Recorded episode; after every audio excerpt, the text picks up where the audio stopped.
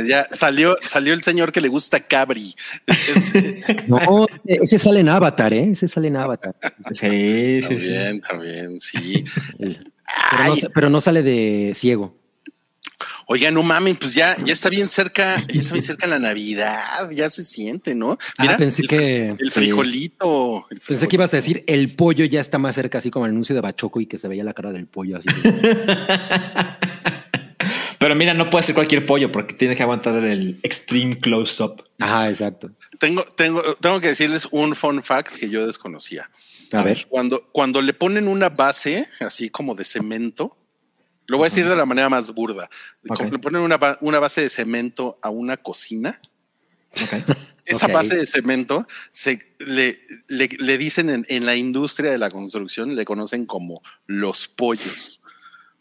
No Ok. mames.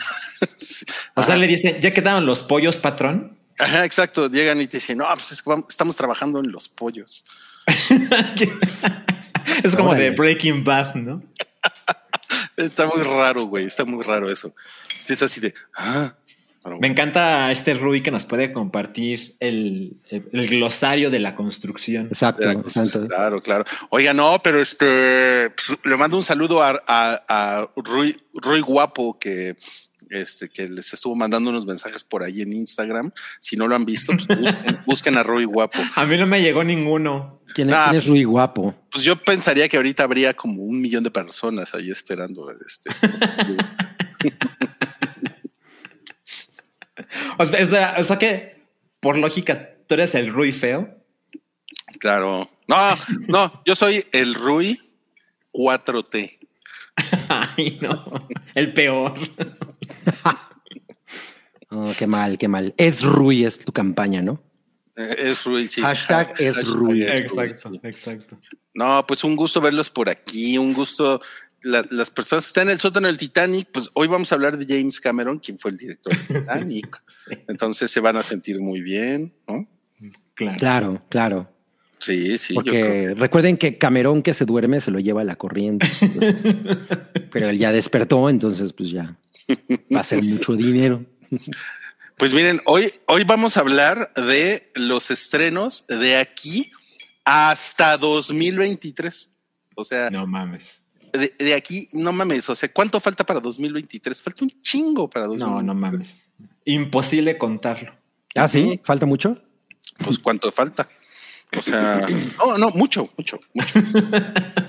Cálmate, Y- cabrón, que ya está casi a la vuelta de la esquina, güey. No estés diciendo pendejadas. Me molesta. Además, el, el, el Paddington. oh, ay, no soy el Paddington. ¿Quién Órale, soy? ¿Quién eres? Pues eres pedinclos, ¿no? No, pero estás muy cerca, muy cerca. Muy cerca. Soy Transaclos. O sea, Transaclos vende boletos de Ticketmaster. Me descubriste. No se lo digas a nadie.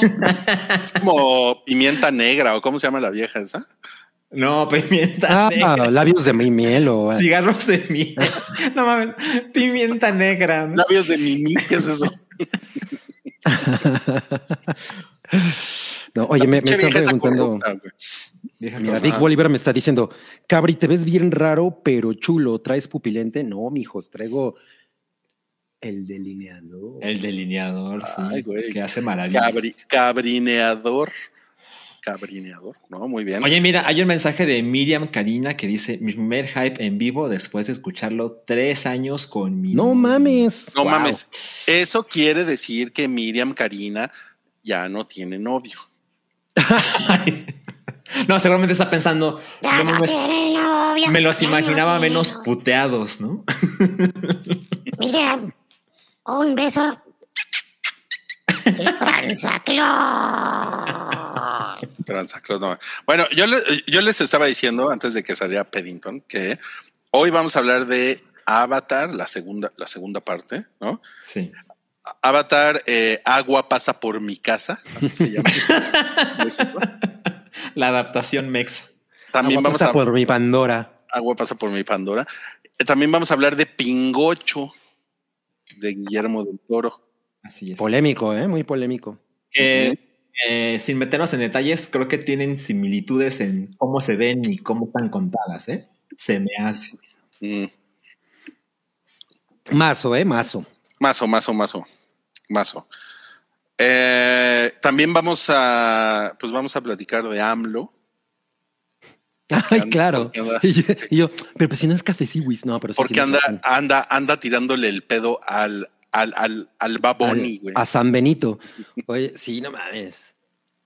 Bueno, pero cuando llegue el tema hablamos de eso. Ya lo veremos, ya lo veremos. Ya llegaremos Porque ahí, ya es, llegaremos ahí. es una persona honesta,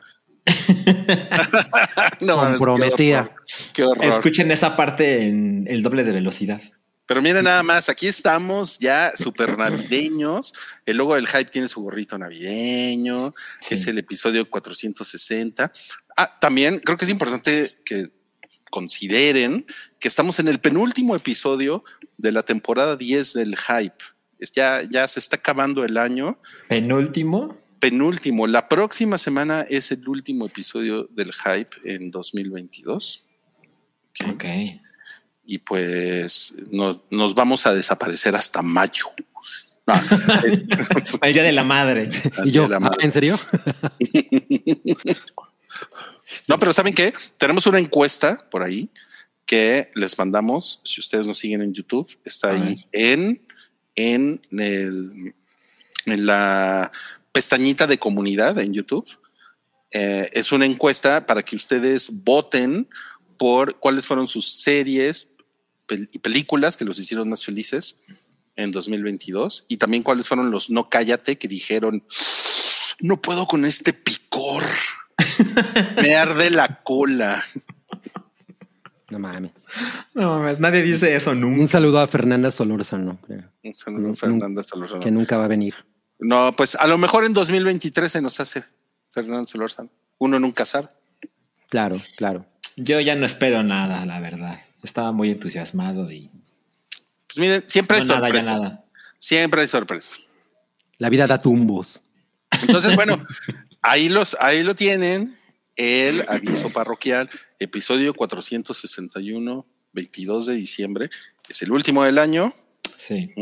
para que, para que vayan sacando los romeritos. El, a ver, ¿qué es, qué es lo que cenan en, en Navidad en Guadalajara, Salchi? Ah, bueno, es muy usual cenar pavo. Pavo. Eso, pasa mucho. Como gringos. Ajá.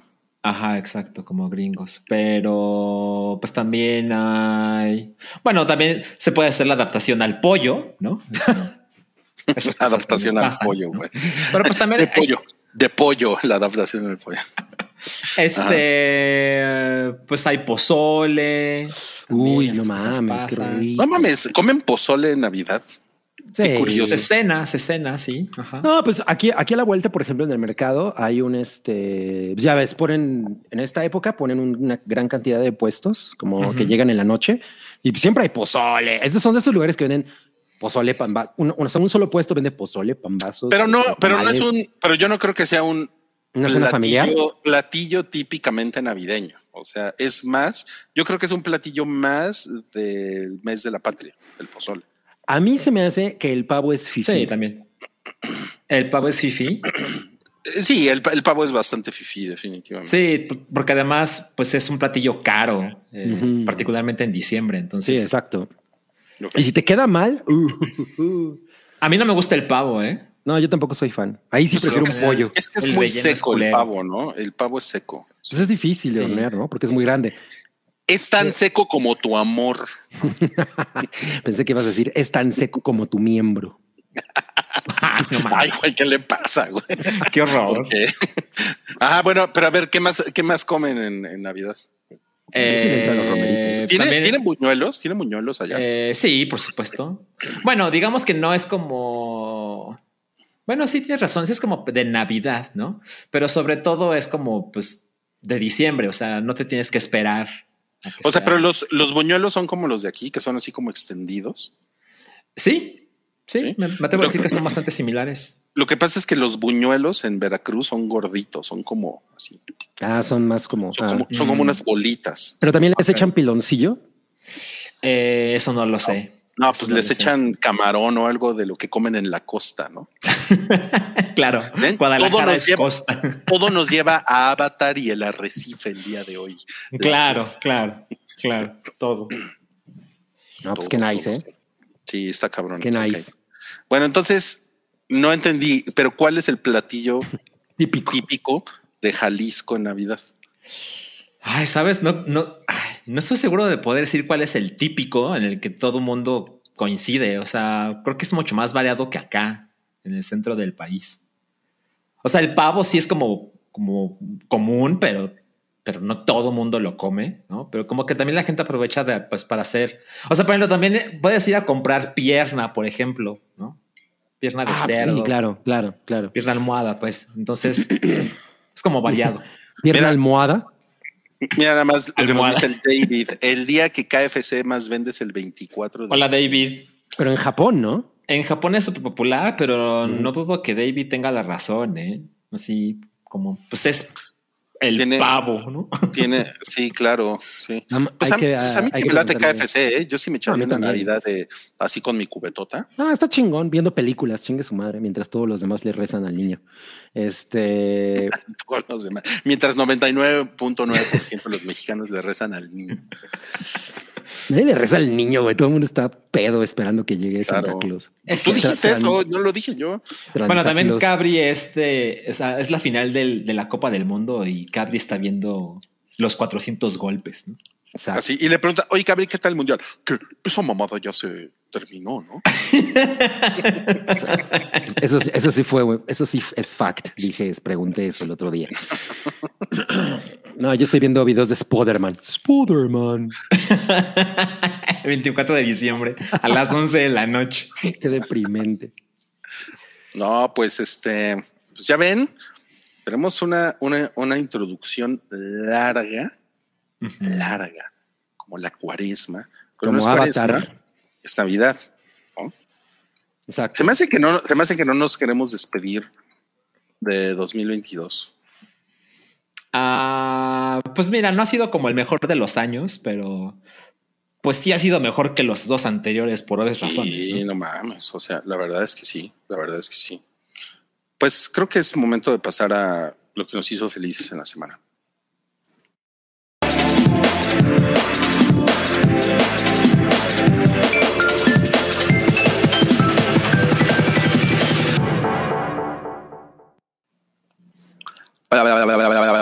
¿Qué nos hizo felices en la semana? Nos hizo felices eh, el tráiler, bueno, ese es Salchi, el tráiler de Into the, ¿cómo se llama? Eh, Spider-Man Into the Spider, Multi Spider-Verse Into the Eh, Spider, ¿cómo, eh, cómo- es cómo Spider-Man into the Multiverse, ¿no? O algo así. Across the Spider-Verse. Across the Spider-Verse. Exacto. No, no, bueno, esto, esto a mí también me tiene muy, muy con los pezones parados, ¿eh? Eh, sí, También, ¿Qué? exacto, exacto. dijiste a mí también, como si le supieras algo a Salchi.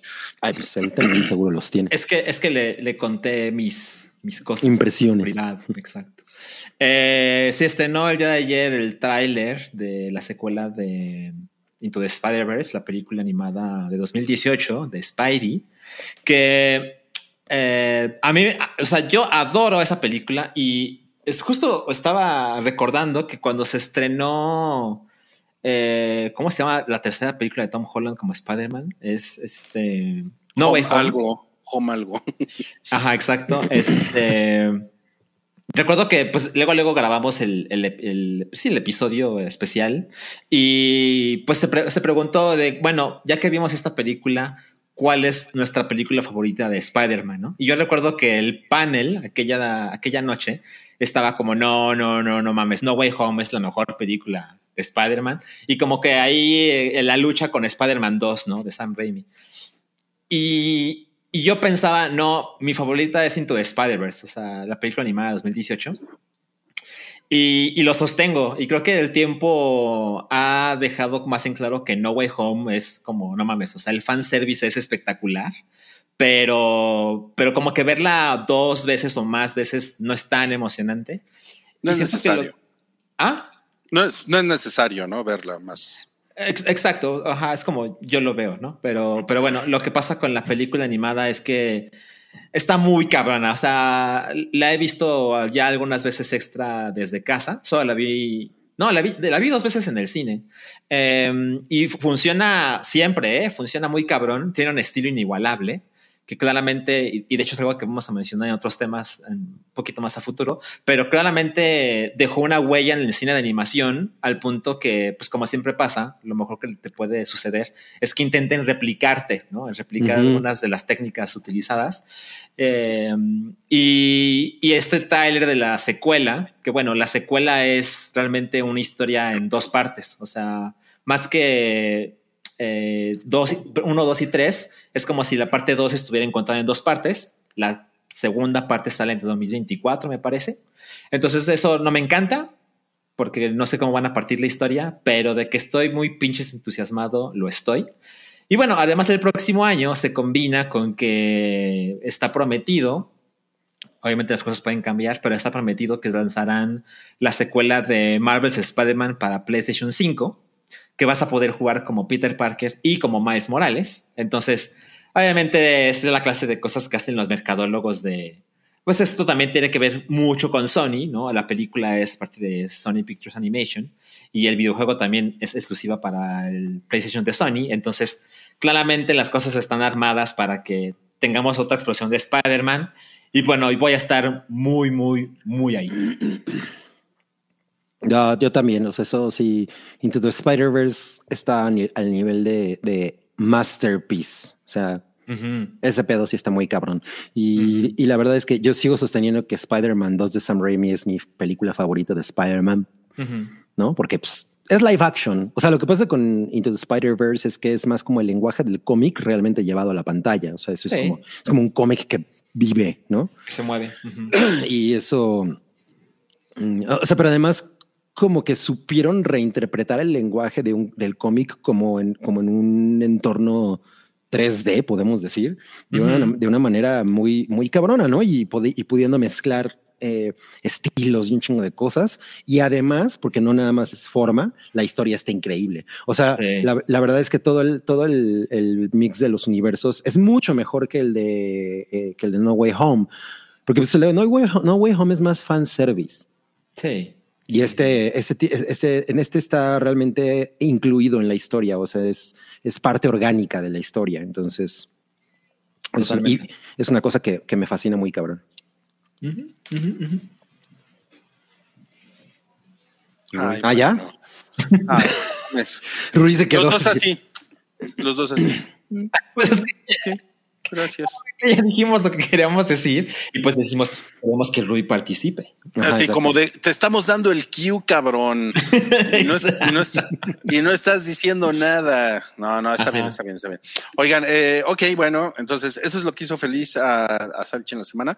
A mí lo que me hizo feliz Sí. es que finalmente terminé Yellow Jackets. Es que, pues, pues ya saben, no, no, me, no me daba tiempo como de, como de acabarla, porque sí, la, realmente la empecé hace como dos meses, pero Me acuerdo que hablaste de ella. Sí, Sí. se me acabó mi, se me acabó mi suscripción de Paramount Plus y, y, y- y ya después hice otras cosas, ¿no? Este, pagué unos impuestos y ya saben, cosas así, ¿no? así súper De divertidas, Sí. Sí. Y, y, y- y ya finalmente tuve tiempo como para echarme la segunda mitad de la temporada y no mames, qué cosa más increíble. De hecho, en mi, en mi lista personal es, esa es la serie que más, o sea, es de 2021, pero es la serie que más me gustó en 2022, porque es Wow. 2022, ¿no? Sí. Es una cosa increíble. O sea, más que Better Call Saul. Better Call Saul fue mi, fue mi número dos y esta fue mi número uno. Ok. Es una cosa increíble. Es, es una serie que me trajo como mucha nostalgia por los 90, porque sucede en 1990. O sea, hay una parte de la serie que sucede en 1995, me parece, o 96, Ujú. y hay otra que sucede en 2021. Eh, todo- todos los personajes de los 90 tienen como un como su, su equivalente, bueno, no su equivalente, sino su versión ñor, ñor, diagonal ñora en, en, en 2021. Ajá, exacto. A menos Como que, Darks. como, como, no sé por qué no he visto Darks, pero Ah. este, pero eh, wink wink, a menos que spoiler, ¿no? Pues algo haya pasado en ese periodo de tiempo, ¿no? Obviamente, por eso no hay nadie en el 2021, no hay una versión adulta, pero está, está poca madre y es, es, es una serie muy cruel, es una serie muy gráfica. Eh, no, no, no mames, las actuaciones tanto de los mocosos en los 90, bueno, las mocosas sobre todo, porque es una, es una serie que no, 90% los personajes son femeninos.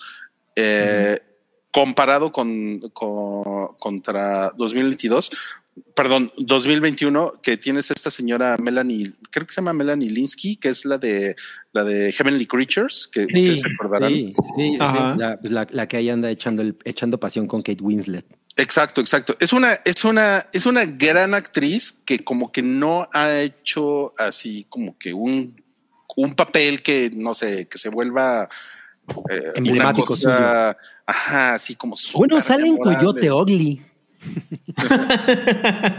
Es la que cobra, ¿no? Creo. Bueno, No, es- es- creo que es la, es, es la amiga de la que acaba bailando ahí, de, de la que acaba cambiando todo el pedo. no mames.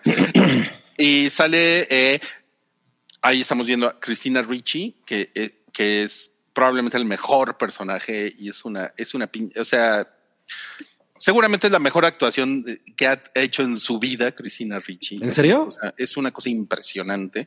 Pinche psicópata, eh, sociópata rara. Es una, es una chingonería ese personaje. Y también sale mi novia Juliette Louis, mi gra- o no sea, gran, gran crush en los 90. no mames, Juliette Lewis. Eso le da un súper, súper plus. Y su y, la actriz que la interpreta en los 90 es Sophie Thatcher, que es sí, que es una, es una pinche mocosa que lo hace, lo hace increíble. Y ojalá y que Sophie Thatcher haga cosas súper chingonas en el futuro. Es una morrita de 22 años, pero que la hace cabrón. Entonces, Corte A acaba como Edward Furlong.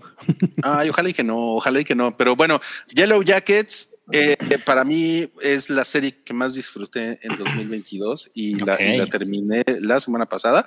Y pues imagínense que es como el, el señor de las moscas no- eh, noventera y con así esteroides cabrón. O sea, no mames, qué cosa más pinche chingona. Está en Paramount Plus, ¿verdad? Está en, Param- está en Paramount Plus, se los recomiendo muy, muy, muy, muy cabrón. No, pues con, con ese elenco, Milik, se me hace que le voy a entrar bien tupido ahora que estamos en vacaciones. Sí, no mames. eh. Y además está bien barato. La neta es que Paramount Plus, o sea, si son unos pinches tacaños, o sea, se, se gastan más en un Starbucks que en Paramount Plus. ¿Cuánto O sea, cuesta? pinche, pues no mames, cuesta como 79 pesos al mes. No mames, sí es cierto, un, un triple light latte te- me cuesta casi eso. Pues Y, claro, y- cuesta y tiene más. la Liga Premier, mi Ruiz. Tiene la Liga Premier, tiene la, la, la, la historia de la criada malcriada. eh, tiene, o sea, tiene, ¿En serio? sí, güey, tiene, tiene Twin Peaks. O, sea, la de. Wow. ¿Cómo se llama este, la mujer? Ay, güey, ahorita se me fue. Ahí sí se acuerdan en el chat, recuerden, porque mueve su mujer. La de la mujer. O La- sea, ¿cómo, pues, ¿cómo se llama café- la actriz? café Eh, con aroma de mujer. Algo Victoria, ¿no? Era. Victoria. Bueno, X. Mira, están diciendo que es gratis Paramount Plus. Bueno, no, no gratis. Lo incluye si tienes Ok. Infinitum. Ok, ok, ok. No, pues, bueno. Ya es, creo que es la segunda vez que la recomiendo, pero es porque esta semana terminé, ya la terminé. Ya la y la segunda, la segunda temporada sale en marzo, entonces seguramente vamos a, vamos a hablar mucho, mucho más de ella. Eh, y Bueno. finalmente vamos a lo que hizo feliz a Cabri, que es una cosa que se llama Fire of Love de National Geographic. En Sí, que Plus. encuentran en Disney Plus. Yo le, le- le- le entré porque, pues, o sea, ya traía como la, la- el hype, pero cuando Oralia la mencionó dije, ah, no mames, tengo que verla, ¿no? Entonces me obsesioné de, la tengo que ver y ya, la logré ver ayer. Y no, no mames. Obvio le lloré un chingo. es un documental dirigido por una mujer que se llama Sara Dadosa, eh, que explora la relación de una pareja de un matrimonio de franceses que eran vulcanólogos, son Katia y Maurice Kraft. Eh, empezaron su relación, si no mal recuerdo, a principios de los 70 y, y tenían ambos como una, una perspectiva de no empato con la humanidad, prefiero, prefiero dedicar mi vida a estudiar el pulso de la Tierra. Eh, entonces, pues los dos eran muy, muy aventureros, muy intrépidos y, y- y digamos que rompieron muchos paradigmas en, en lo que a, eh, investigación, eh, pues volcánica se, se- puede referir. Eh, obviamente su calidad de ser un matrimonio y ser, pues de alguna manera bastante elocuentes, eh, divertidos, no Eh, atractivos, incluso por su propia por la propia condición eh, como simpática que tienen, pues se convirtieron como una especie de superestrellas, ¿no? O sea, de alguna manera eran la, punta de lanza de todo el mundo de la vulcanología. Entonces hicieron pues muchísim- muchísimas investigaciones, muchísimos descubrimientos y además el tema es que pues ambos murieron en, un, en una erupción. Entonces realmente el, documental es como una historia de su amor, no nada más como pareja, sino también de la relación, como este trío interesante que tienen con los volcanes. Y, y por un lado, una, una cosa que yo nunca había contemplado de, de, de, pues de esta profesión es que hay dos tipos de volcanes, los que son los rojos, que son los que vemos con lava y que todo el tiempo hay erupciones, etcétera, Ujú. y los grises, y los grises son los letales, porque pues esos son los como el, como el Vesubio en Pompeya, ¿no? Que son, Mm. que eso es una explosión así a la chingada todo. Entonces, eh, ellos al principio tienen una gran fascinación por los rojos, porque son los que son los espectaculares de los ríos de lava y, y- y las imágenes de ellos así acercándose a eso es así de güey. Eh, Maurice tenía la obsesión de querer navegar en una, en una lancha, no me acuerdo si de titanio, en uno de esos ríos recorrer 15 kilómetros y a la mera hora ocurre un, un desastre que a ellos les cambia como el, el enfoque y entonces se dedican a estudiar los volcanes grises, ¿no? Que son así los, los, Los culeros. Ajá, como el, el monte Santa Elena y todo eso. Entonces, eh, en realidad es una cosa muy hermosa y la verdad es que además está escrito, está narrado por, un, por, por una chica, em, ay, se llama Miranda July.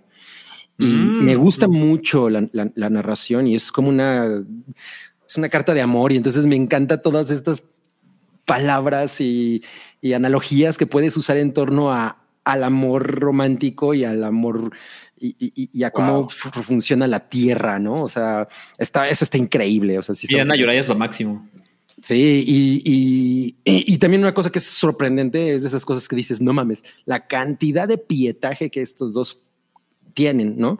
Y la razón es bien cagada. Decían, güey, pues es que en este, en este mundo en cualquier momento ocurre algo, ¿no? O sea, en, este, en esta profesión en cualquier momento ocurre algo y necesitas tenerlo, tenerlo registrado.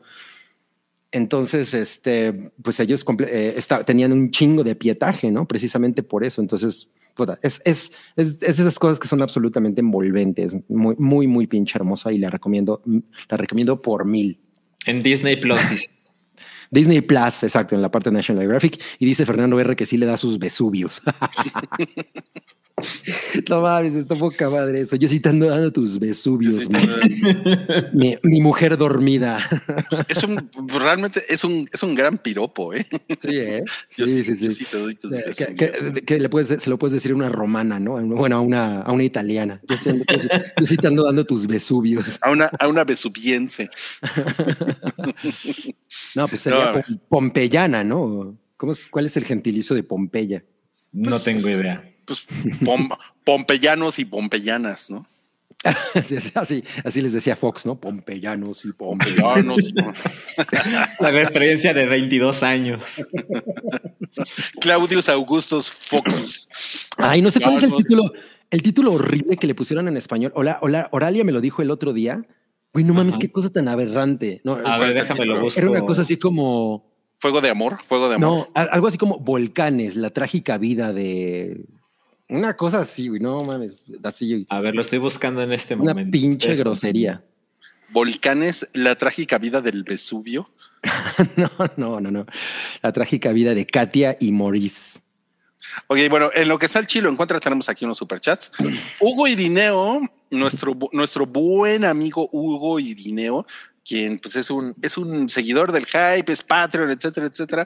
Eh, eh, él, él vive en Tailandia, pero está en México y por eso pone este comentario. Ah, no mames, ¿está en México? Pues sí, porque mira, mira, Cabri, por Ah, favor, nos, lee el nos comentario. pedidos. Dice, felices fiestas. Está raro verlos en jueves en lugar de viernes por la mañana. Ah, claro. Que Cabri me dé su opinión experta del final mundialista, de la final mundialista. Ahora. Pues mira, yo creo que mm, estamos tristes porque le, porque sacaron a Croacia y pues ya no vamos a ver a la turbomodelo esa. ¿Cómo se llama? Bueno, pero todavía, todavía podemos verla en el partido por el tercer lugar. La, ¿Ah, sí? la, la, la chiquitibum croata, güey. La sí. Me encanta eso. Eh, es que lo- el otro día alguien, yo ni sabía, güey. El otro día alguien subió una foto a algún lado y yo estaba así como, madres, ¿qué onda con esa morra? Está bien guapa.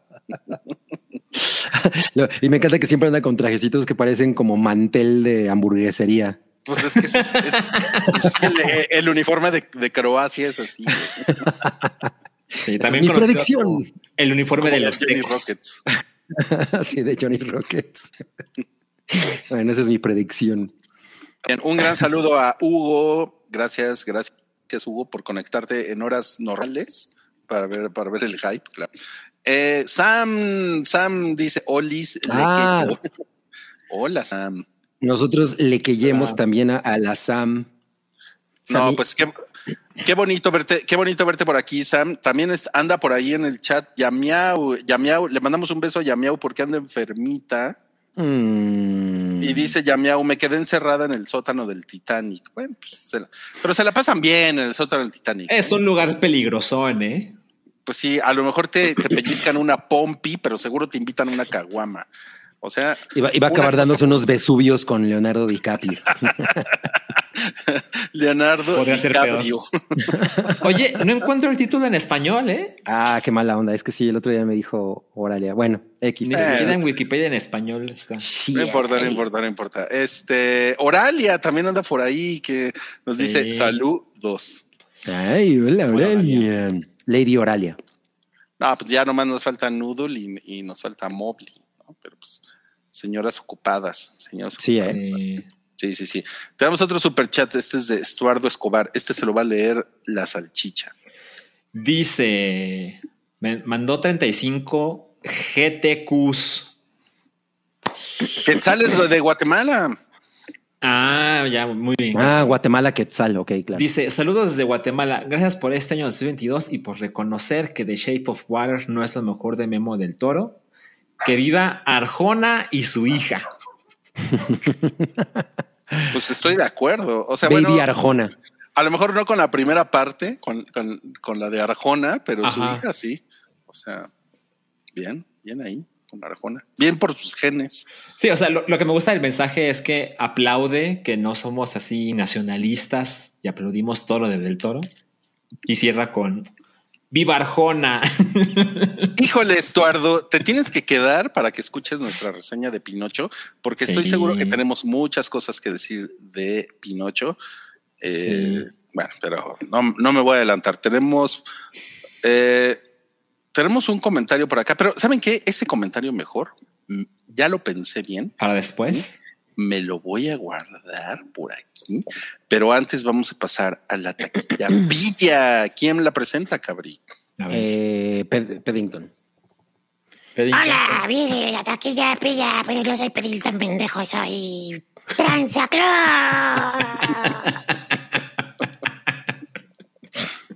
Ok, ok, ok, ok. bueno, otra vez, esto es muy aburrido. Eh, Wakanda Forever lleva cinco semanas en número uno. o sea, Ay, además, qué horrible póster, güey. Pues es una mancha negra ahí nomás, güey. Ay, no mames. Pero bueno, fue el, fue el preestreno del Gato con Botas, que también lo Sí. tenemos en los estrenos de la semana, pero fue el preestreno Mm. y en el preestreno pues sí metió un buen vergazo de 14 millones de pesos. Un O sea, vergazo. digo, digo, si a mí me dan un vergazo de 14 millones, digo, venga, el- venga el vergazo. Oh, no. No, no, no, Discúlpeme, no. Le mando un saludo a mi contador. Eh, Noche sin paz a mí me sigue pareciendo una decepción. O sea, Bueno, pero sigue. Además mandó la cosa de un mundo extraño a cuarto lugar. Bueno, pero eso no, no es para enorgullecer a nadie, No, ¿no? No mames. Es así como, mira, en, en, en el lingo mundialista, Cabri, es como de, ¿pero qué? ¿Eliminó a El Salvador? Ah, claro, ajá. Ya, Sí. ya dijeron, ya puso Capulinita que el gato con botas está bien chidita. Ah, Ya llegaremos, ya Ya llegaremos. a eso. Y pues bueno, la próxima semana a ver cómo se pone la taquilla con Avatar. ¿Cuánto, cuánto le calculan a, a Avatar? Ah, mm, Yo creo que unos 40 millones de quetzales. no. O sea, 300 pesos. ¿no? no, no.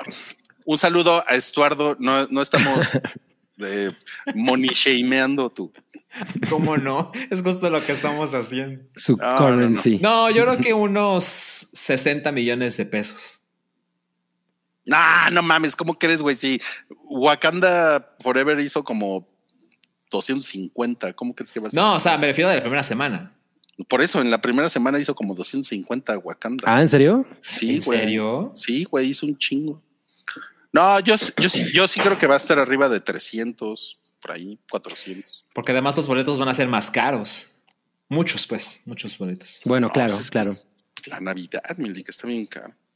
Bueno, vamos a pasar a los estrenos de la semana. Como les comentábamos, vamos a soltar los estrenos. O sea, va a ser una sección larga, ¿eh? porque vamos a soltar Sí. los estrenos de aquí a fin de año, porque la próxima semana no vamos a hablar de estrenos, vamos a hablar de lo mejor y lo peor de 2022. Ajá.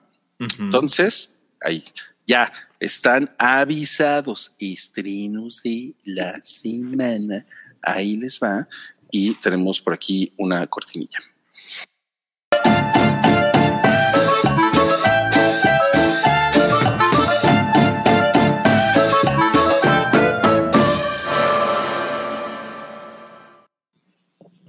Muy bien, pues comenzamos con El gato con botas 2, El último deseo, así se llama.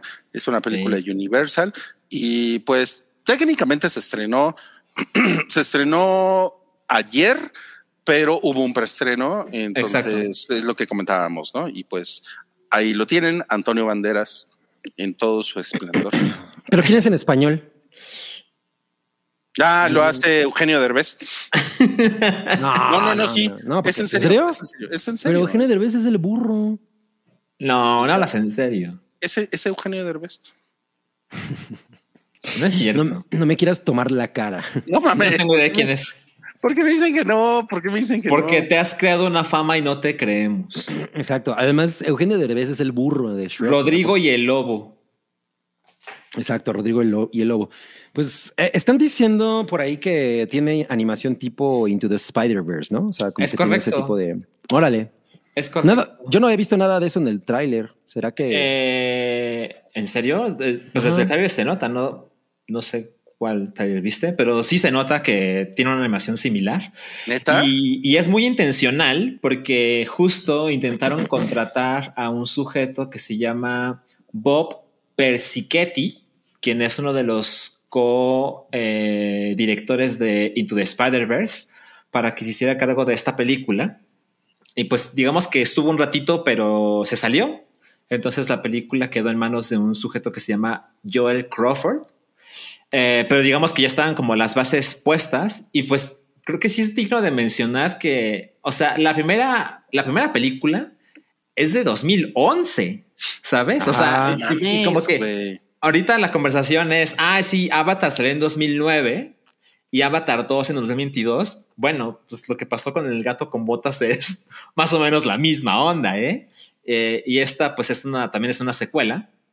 Eh, y cuando te metes al Rotten Tomatoes, tiene 96% de frescura por la crítica Verga. 98% de frescura de la audiencia. Entonces, no mames, vete a joder.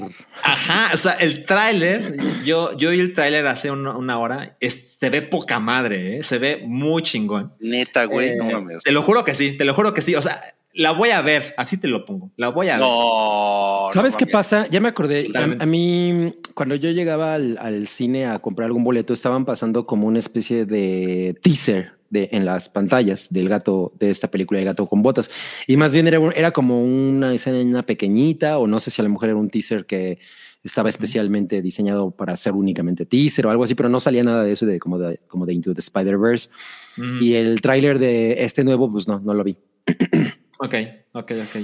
Pero- Eh, Ujú. digamos que la sinopsis muy, muy general es que pues, sabemos que el gato con botas en esta versión es como muy arrogante, ¿no? Entonces es como, además es muy valiente y se atreve a hacer cosas que otros no harían. Y llega al punto en que se acaba, los gatos tienen nueve vidas y se, aga- se, se aco- se acaba ocho, ocho de las nueve vidas. Entonces es, es la hora en que el gato dice, no, no mames, ¿no? Como que sí me estaba pasando de huevos, ¿no? Tengo que ser diferente en el resto del tiempo que me queda. Pero evidentemente se enfrenta a otro reto, ¿no? Y ya no se puede comportar como antes, ¿no? Es como más cuidadoso. Es como de una manera como muy general lo que pasa. Y se ve divertida. Eh, por supuesto que tiene, tiene el doblaje de Antonio Banderas, como, como ya dijo Rui. Y también tiene a Salma Hayek, que Oye, pero yo dije que era Eugenio Derbez. sí es cierto, sí es cierto. Eh, fue Cabe el que dijo Antonio Banderas, ¿verdad? Claro. Sí. Sí. Eh, y pues sí, a partir de hoy se estrena como de una manera amplia, ¿no? Yo no sé cuántas salas le van a dar, tomando en cuenta que también se estrena Avatar 2, ya nos enteraremos, pero creo que sí tiene un gran potencial para hacer una película que le guste a mucha gente. ¿eh? Además, Avatar Claro. no es para niños, ¿o sí? No. Yo no diría que es para sí. niños. Es familiar, Que ¿no? Es familiar, sí. Sí, pero dura tres horas y hay como bastante violencia. Bueno, pero siempre hay bebés llorando en las salas. Bueno, sí, o sí. no, digo, o sea, es- no los- eso nunca ha detenido a nadie. a- no los van a- detener por No, eso, exacto. Una, una, un- una cosa muy cagada del, del gato con botas es que es un, según yo, es un personaje de Shrek 2, ¿no? Ajá, es de Shrek 2, efectivamente. Y, y- y- y se volvió como en un, como en un favorito del público, pero, pero como que no lo explotaron como se explotó a los Minions, ¿no? O sea, como que de alguna manera Ah, claro, no llegaron a. perdieron esa power. oportunidad, ¿no? Sí. Hay stickers en los autos de la gente. Pero si es un güey así como que Muy querido. no mames, o sea, o sea, sí, sí me imagino, siempre uso esta analogía, eh, sobre todo con los minions, ¿no? Como godines, así que llegan a la sala y dicen, no mames, está la del gato con botas a huevo, güey, vamos a ver esta porque se ve que está bien cagada y vamos a echar desmadre, ¿no? Se ve que es una gatada, ¿no? Oye, bueno, me- yo, yo, yo sí me pregunto si ah, es necesario ver la uno para disfrutar esta. Ah, no lo creo, pero puedes ver el te lo resumo, cabri. Híjole, te la aplicaron durísimo, ¿eh? Ah. Siento que puedes llegar y, y te la echas sin pedos sin Yo tener información creo, de la pasada. ¿no? Sí. Entonces, bueno, pues ahí está. Yo, yo, yo, si, si vas a ver el cine Salchi, échame un, échame un bipazo y vamos. La referencia noventera. Échame Vamos un juntos, qué cabrón. chingón, qué chingón. Bueno, muy bien, pues El Gato con Botas 2, El Último Deseo, es nuestro primer estreno de esta velada navideña con el hype. Y ahora vamos a pasar al siguiente estreno, que es probablemente el estreno más grande del año, de la década. y también vamos a, vamos a darles nuestra reseña, nuestros comentarios, porque Salchi no la he visto, estoy en lo correcto, Salchi, Eso Ok. es en lo correcto. pero Cabri ya la vio y yo ya la vi y nos referimos a Avatar, El Camino del Agua, que se estrenó oficialmente ayer en salas y pues le voy a ceder la palabra a Cabri para que por favor nos cuente sus primeras impresiones de la película. Pues mira, sí, yo creo que sin spoilers. O sea, tampoco es como que haya mucho que spoilear. No, pero vámonos sin spoilers, me parece. Vámonos sin perfecto, spoilers. Ajá, exacto. Eh, pues la verdad es que la película es, eh, como, como en- había tuiteado, creo que, que si tomamos esta analogía que hizo Martin Scorsese de que el cine comercial se había convertido en un parque de diversiones, pues Avatar, el camino del agua, es la montaña rusa que tiene la caída más alta. ¿no? Ajá. Wow. Y, y tiene como 35 loops de eso. Ajá. Es, es, pero, pero creo que tiene una gran desventaja y es que, bueno, tiene muchas desventajas, pero la principal es que yo no me imagino ver esto en 2D. O sea, ver esto en 2D es como verla en el avión. Yo- yo- o sea, yo, yo, yo la tan- y me imagino que Rui también la vi en la IMAX 3D y yo casi siempre cuando, cuando pasa eso me siento en la tercera fila y es una cosa muy brutal, muy, muy, muy, muy, muy brutal. O sea, sí, sí te quedas así como verga con las, con las, este, te- te- las, las texturas están muy cabronas y, y, no, y no nada más hay un tema técnico, sino como que Cameron, em, no recuerdo si en la pasada hacía tanto esto como de mover la cámara como si fuera un documental de guerra. No. Entonces, Bueno, ¿verdad que no? bueno, creo que Yo no, no. yo no lo recuerdo creo así. que no, creo que no. Ya no voy a volver a, ver la primera de plano, pe- como para comprobarlo. Pero, pero toda la película se mueve de esa manera. Entonces, el efecto es, es muy, muy, o sea, te mete muy cabrón a la acción y, y- y todo se siente muy, muy impactante. Entonces, la- a pesar de que la historia es súper simple y prácticamente puedes adivinar lo que va a pasar desde el inicio, y además. De nuevo, no va a haber spoilers, pero, pero hay, un- hay, un- hay justificaciones para, para el regreso de algunos personajes en esta, en esta secuela que dices, güey, están silenciando la primera. O sea, es, es como si la primera no hubiera existido porque nunca nada de eso se hace referencia. Es como algo que se inventaron para esta. Entonces, o sea, nunca nadie habló de, la de las tecnologías que hablan en esta, en, en- en la primera. Y entonces es como, ok, I'll, I'll go with the flow. Eh, a mí los, los chavitos de, de Neytiri y de Jake Sully me cayeron increíble porque tienen, tiene varios chavitos. Puede- pueden llegar a ser unos mocosos molestos, pero la verdad es que tienen... es- son divertidos y, y- y hay una, y hay una relación entre ellos que es muy chingona. O sea, es- está, está llena de lugares comunes, ¿no? Como de nos vamos a pelear con los otros chavitos. Ay, es que, güey, no, es- está muy complicado decirlo sin spoilers. Pero, ¿no? Pero digamos que estos, que los hijos de Jake Sully y Neytiri llegan a, a una nueva casa. Ajá, obviamente o sea que el- son, que son los, los arrecifes, ¿no? son- ajá, exacto. Por eso es el camino del agua, ¿no? Ya no andan eh, eh, En la selva. echan- en la selva. Entonces ellos llegan con, con una, con una nueva familia, digamos, y esa nueva familia tiene también hijos y, hay, y obviamente hay un enfrentamiento entre, entre los críos. Y la dinámica que tienen los, los hijos de Jake Sully y, y Neytiri me parece muy chingona. O sea, cómo se, cómo se protegen, eh, cómo, cómo cubren algunas de las mentiras que dicen, cómo también se reclaman cosas. O sea, ese tipo de cosas me gustaron mucho. La, las actuaciones, o sea, yo sé que es este, ¿cómo se llama? Motion capture. Ujú. Pero no mames cómo se les ven las jetas, güey. O sea, so- y sobre todo hay una, hay una que a mí me fascinó que es Kitty, Ujú. Que es el personaje que in- interpreta a Sigourney Weaver y hay una razón por la que hay muchas teorías de por qué Kitty es Sigourney Weaver.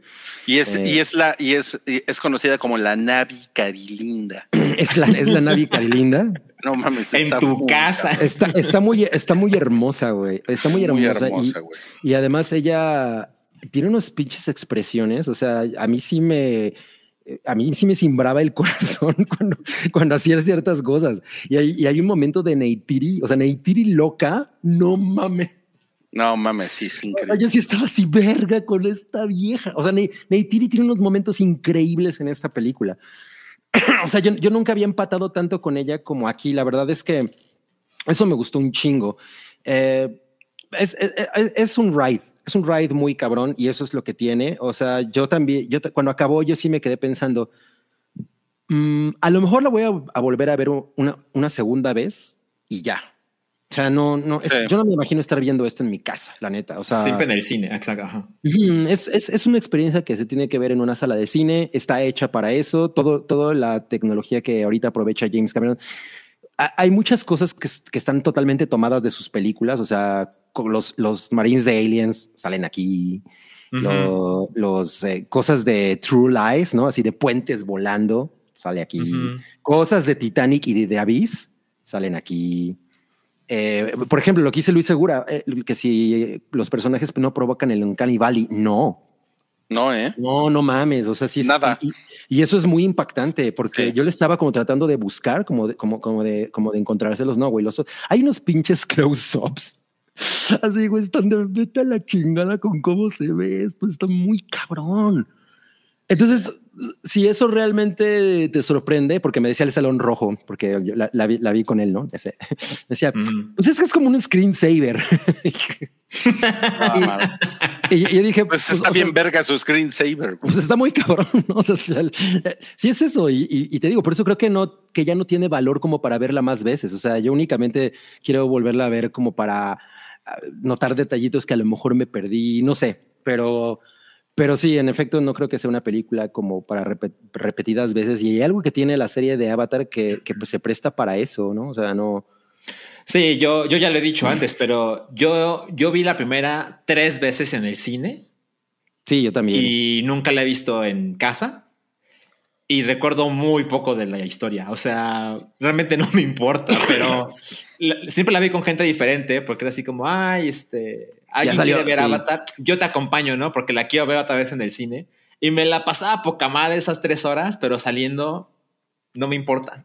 No, Mira, una, una, una cosa importante, perdón, Cabri, por interrumpirte, No te pero preocupes, no te creo, creo, creo que, creo que es muy importante mencionar aquí, es que la primera Avatar es una, eh, eh, en el fondo es como una historia de amor, ¿no? Porque es, ya saben, Jake Sully, que es este marine parapléjico, Ujú. este, se enamora de la nativa y viene como toda esta cosa Pocahontas, ¿no? Que se ha Sí. mencionado mucho.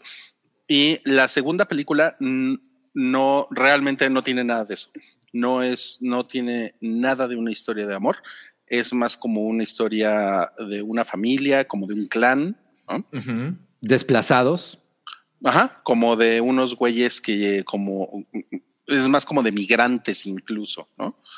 Eh, eh, y, creo que eso es muy, muy, muy, muy, muy importante porque si por ahí nos ponían que es Pocahontas 2, es que no, no va necesariamente por ahí, o sea, como que como que sí es, es muy obvio el camino que toman con esta historia, porque hay mucho que contar. O sea, si lo vemos como eh, la aniquilación o el exterminio de, de los pueblos indígenas de Norteamérica, ¿no? Como si Avatar fuera este... eh, un símil, ¿no? Como un. Totalmente, sí, eso. Eh, hay mucho que contar, ¿no? Mucho, mucho, mucho, ¿no? Sobre las especies indígenas, sobre los pueblos, las razas, etcétera, etcétera. Cómo llegaron todos estos conquistadores con esta teoría de nosotros tenemos derecho a hacer lo que lo que queramos aquí con estas personas. no Aquí lo hacen, aquí lo hacen muy explícito, es muy. muy, muy, muy, muy o sea, cabrón. está escrito como muy in your face, ¿no? Así Sí, sí, cabrón. cabrón. Entonces, en ese sentido, como que yo, o sea, yo, yo pensé, ok, sí, es obvio que Avatar va a seguir ese camino, porque es la, eh, pues, como, como que el, el rumbo de la historia es el, es, es el exterminio de un pueblo indígena, Y, y, y- y eso está cabrón porque es súper cruel, ¿no? O sea, porque uno puede decir, sí, pues hay finales felices, como en Avatar, en la primera hay un final feliz y la chingada, pero si James Cameron hace las cuatro, que no, no se sabe, by the way, no se Las sabe va cinco, ¿no? Las cuatro. Según yo son cuatro. Al ¿no? principio dijo que cinco, me acuerdo que esa fue la nota y hasta dijimos, güey, no mames, no, o sea, no, esto, esto no da para tanto. Espera, espera, aquí lo tengo. Son cinco. Avatar 5. Ok.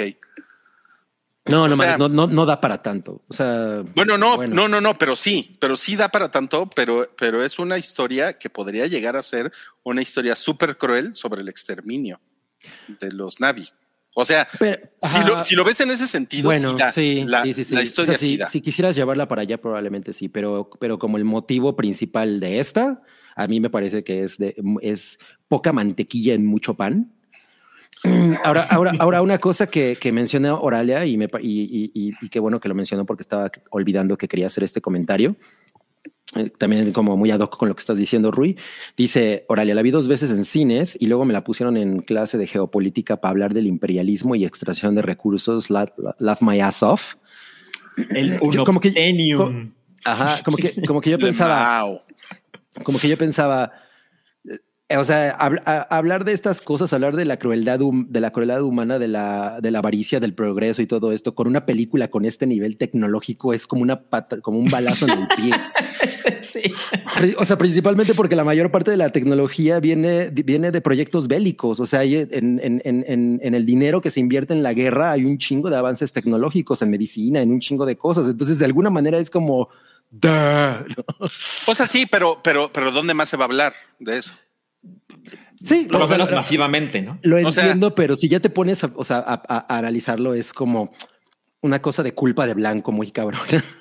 O sea, pero, ok, pero, eh, o sea, ¿qué, ¿qué, es preferible? ¿Que se hable o no se hable de estas cosas? ¿no? Porque lo, lo más fácil es seguir viendo Emily en París, ¿no? ahorita vamos a hablar de eso, ¿no? Esto no le gusta a Santiago que es como gente blanca, bonita, que triunfa en la vida y, y también hablar de, de, estas cosas que sí, es como vamos, vamos a utilizar todo lo, lo, lo, que hemos explotado, ¿no? Para... Para pues hacer un producto... O sea, sí, definitivamente es un producto capitalista, es un producto comercial, ¿no?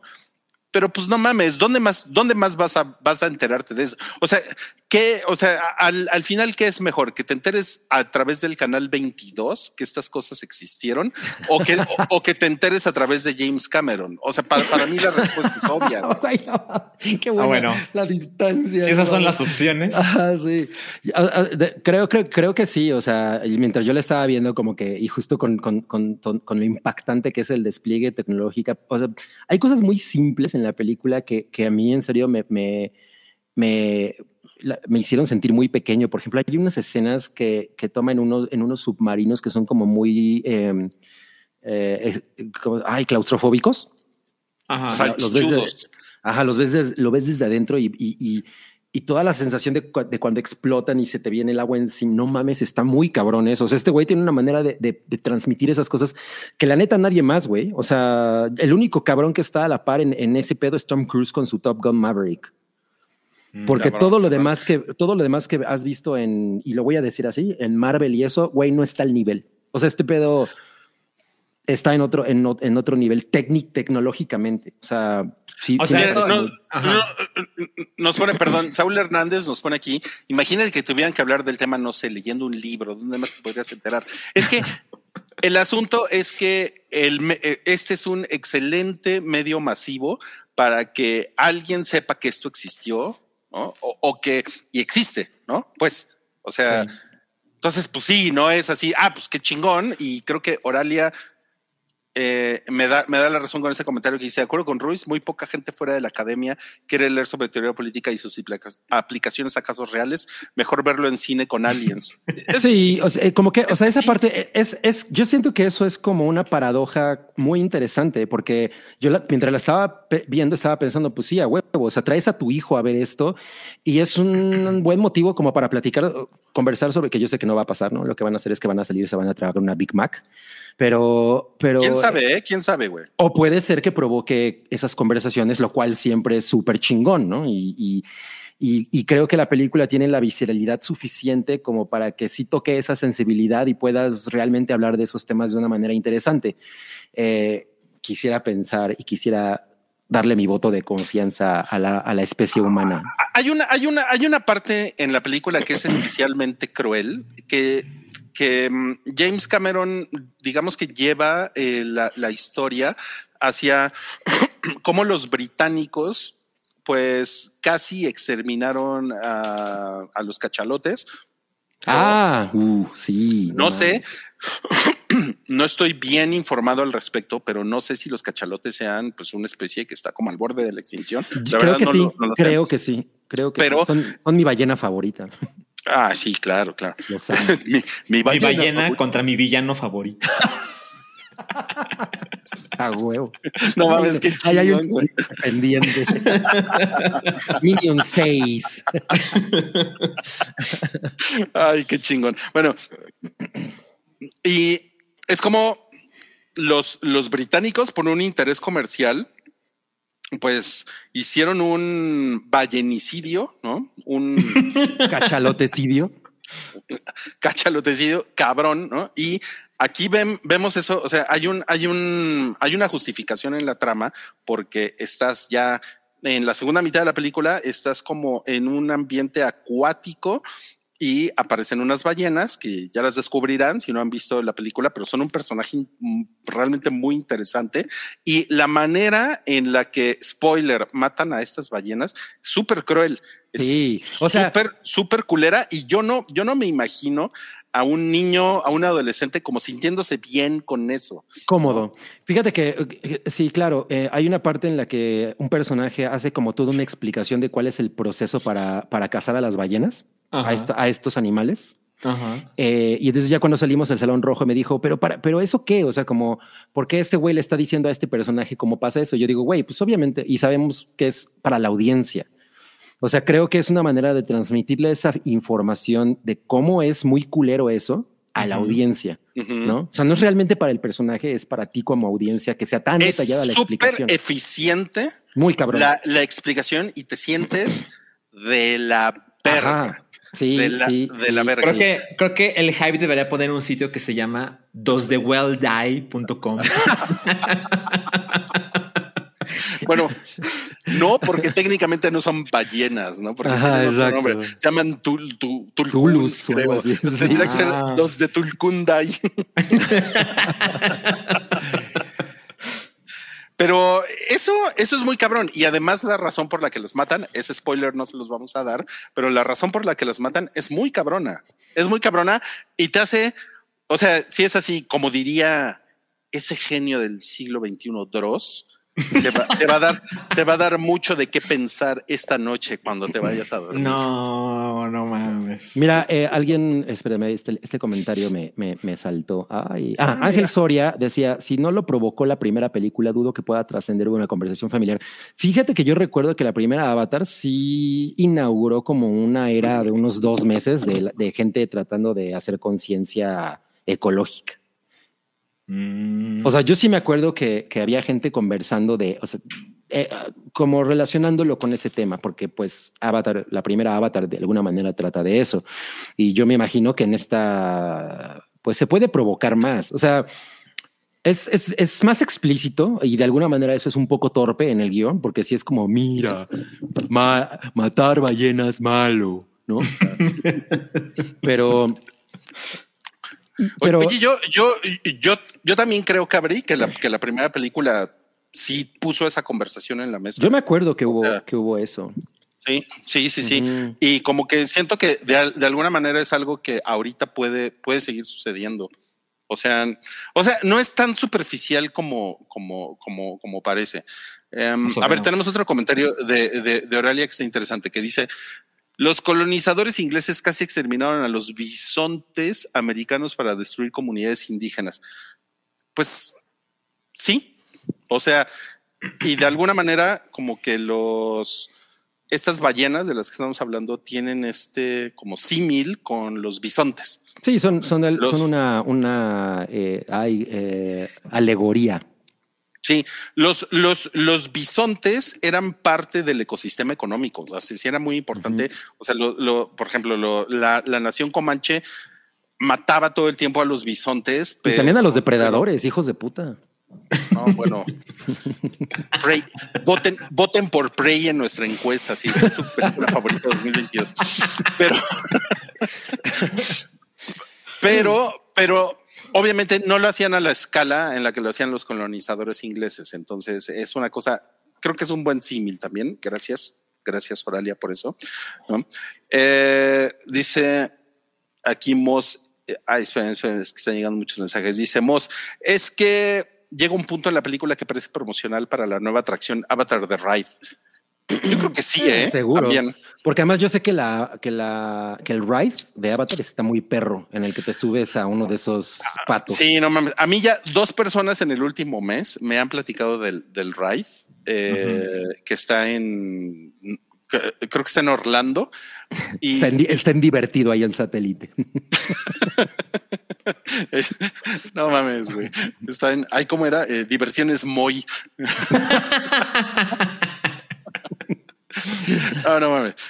Este, y, y, y, y te, te subes en el, en uno de los dragoncitos que ves en la primera avatar, que también salen en esta segunda parte, y o sea, tienes sensores como que te hacen sentir la, la respiración del dragón. Es como si fueras en una moto, y, y- y que te hacen sentir la respiración. Y, es, que, y, dicen que es una cosa que está cabroncísima, ¿no? Entonces, Sí, yo me imagino. Y, en esta, los momentos en los que los momentos en los que estos Navi aprenden a montar nuevas criaturas son muy chingones. O sea, es que sí están filmados bien, bien chingón. O sea, simplemente la sensación ¿no? de, de que estás prácticamente a bordo de esa madre es muy increíble. Pues miren, solo me están contando cosas chingonas, ¿eh? Lo que pasa es, lo que pasa es que eh, lo que pasa es que la historia, o sea, la, el, como el motivo, la, la, la médula del conflicto, a mí me parece eh, de- así de eso, de, mu- de, de poca mantequilla en mucho pan. O sea, yo siento que no da para tanto, que todo, que todo, que las tres horas de, incluso no están justificadas. Y, y lo verdad es que no quiero Mm. decir cuál es porque pues, es un super spoiler. Sí, eh, yo, yo, lo, yo lo que pienso, o sea, yo lo, yo lo quiero poner de esta manera. Hay una parte que es como la sección National Geographic de la película sí, claro. y es, es un chingo. O sea, si les estoy hablando fácil es media hora, no sé.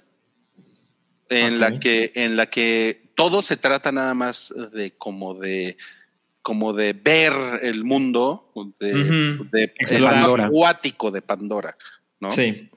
Y esa parte yo la encontré aburrida, güey. O sea, sí me pareció que es así como se ve impresionante, se ve muy, muy, muy cabrona, ¿no? Toda la parte acuática se ve realmente, o sea, si cuando vean ustedes en Twitter a alguien que diga, no mames, nunca, nunca se ha visto esto en el cine, yo creo que es real. O Sí, yo, yo también creo que no es hipérbole. Eso sí, nunca. nu- Qué nunca cabrón. lo- Esas nunca cosas pasan visto muy poco. Pero de nuevo, tiene que ser, yo siento, bajo esos parámetros y eso es algo que la, que la, que la, pues de alguna manera la demerita. Porque siento que no, de- que no debería de estar condicionado a que a huevo se tenga que ver así para que la película sea tan impactante. A lo mejor la segunda vez que yo la vea, eh, la, la voy, la voy a ver en, en 2D. No sé por qué me haría eso, pero Lo que pasa es que demerita la historia porque, porque frena el ritmo que lleva la historia. O sea, si le quitas la parte National Geographic, es una película de acción que está muy chingona. Ajá, o, sea, o sea, si durara dos horas, si dirías, no mames, güey, o sea, ¿qué pedo? ¿Qué pasó aquí? güey?" detente, ¿no? Sí, te atropella. Sí, porque no mames, los últimos 45 minutos van hechos la chingada, ¿no? Mm. Pero toda esta parte que son 30 o 40 minutos de National Geographic es como de, güey, sí está muy precioso, está muy cabrón, nunca he visto esto, pero como que ya quiero saber qué está pasando con la historia, ¿no? También. Ajá, ajá. ¿no? Ok. O, sea, o sea, ya quiero chingadazos, ¿no? Nos, nos, nos pone acá y Darian Martínez, esa es, esa es la, ay, nada, esa es la portada de Nevermind. Nevermind, eso no es nuevo. Qué cosa más chingona. De, de todos, este fue el personaje que me pareció eh, físicamente menos logrado. O sea, como, como, como el que más me, me hacía sentir que era una caricatura. Sí, sí, sí, sí, estoy, estoy de acuerdo. Y ahora, la, la, la parte técnica eh, es, o sea, todas las, todas las escenas acuáticas se, se filmaron en un estanque de 35 metros de largo, que es más o menos para, para, para que tengan ustedes una, una idea de la proporción. Una cancha de básquetbol profesional mide 28 metros. Mm. Entonces, si es, es un pinche mega estanque, ¿no? claro. Y con un chingo de agua, nueve, Claro. nueve metros para abajo de, de- de profundidad, y le ponían estas, estas pelotitas blancas. Ajá, que Pues, El motion capture. como- no, las pelotitas blancas que están Mm. en la superficie son para tapar la luz de arriba. Ah, ok, perdón. Ah, ok. Yo no sabía para qué eran. Sí, son para, son para que la luz Del sol no entre, sino que puedas hacer un. Bueno, las luces que están arriba no se, no se, no se Es como una especie de green screen flotante. Eh, ajá, exacto. Y los, lo, para que la, la tecnología que crearon para, para hacer esta, para hacer estas, esta captura de movimiento, porque nunca se había hecho captura de movimiento bajo el agua. Eso es, eso es un hecho. Eh, no, eh, si, si los actores tenían un, un, un, un visor o un snorkel o sacaban burbujas, las burbujas las detecta el, digamos que la captura de movimiento. Entonces los Mm. actores tenían que estar todo el tiempo bajo el agua, tenían que estar eh, la pues, respiración. manteniendo la respiración, ¿no?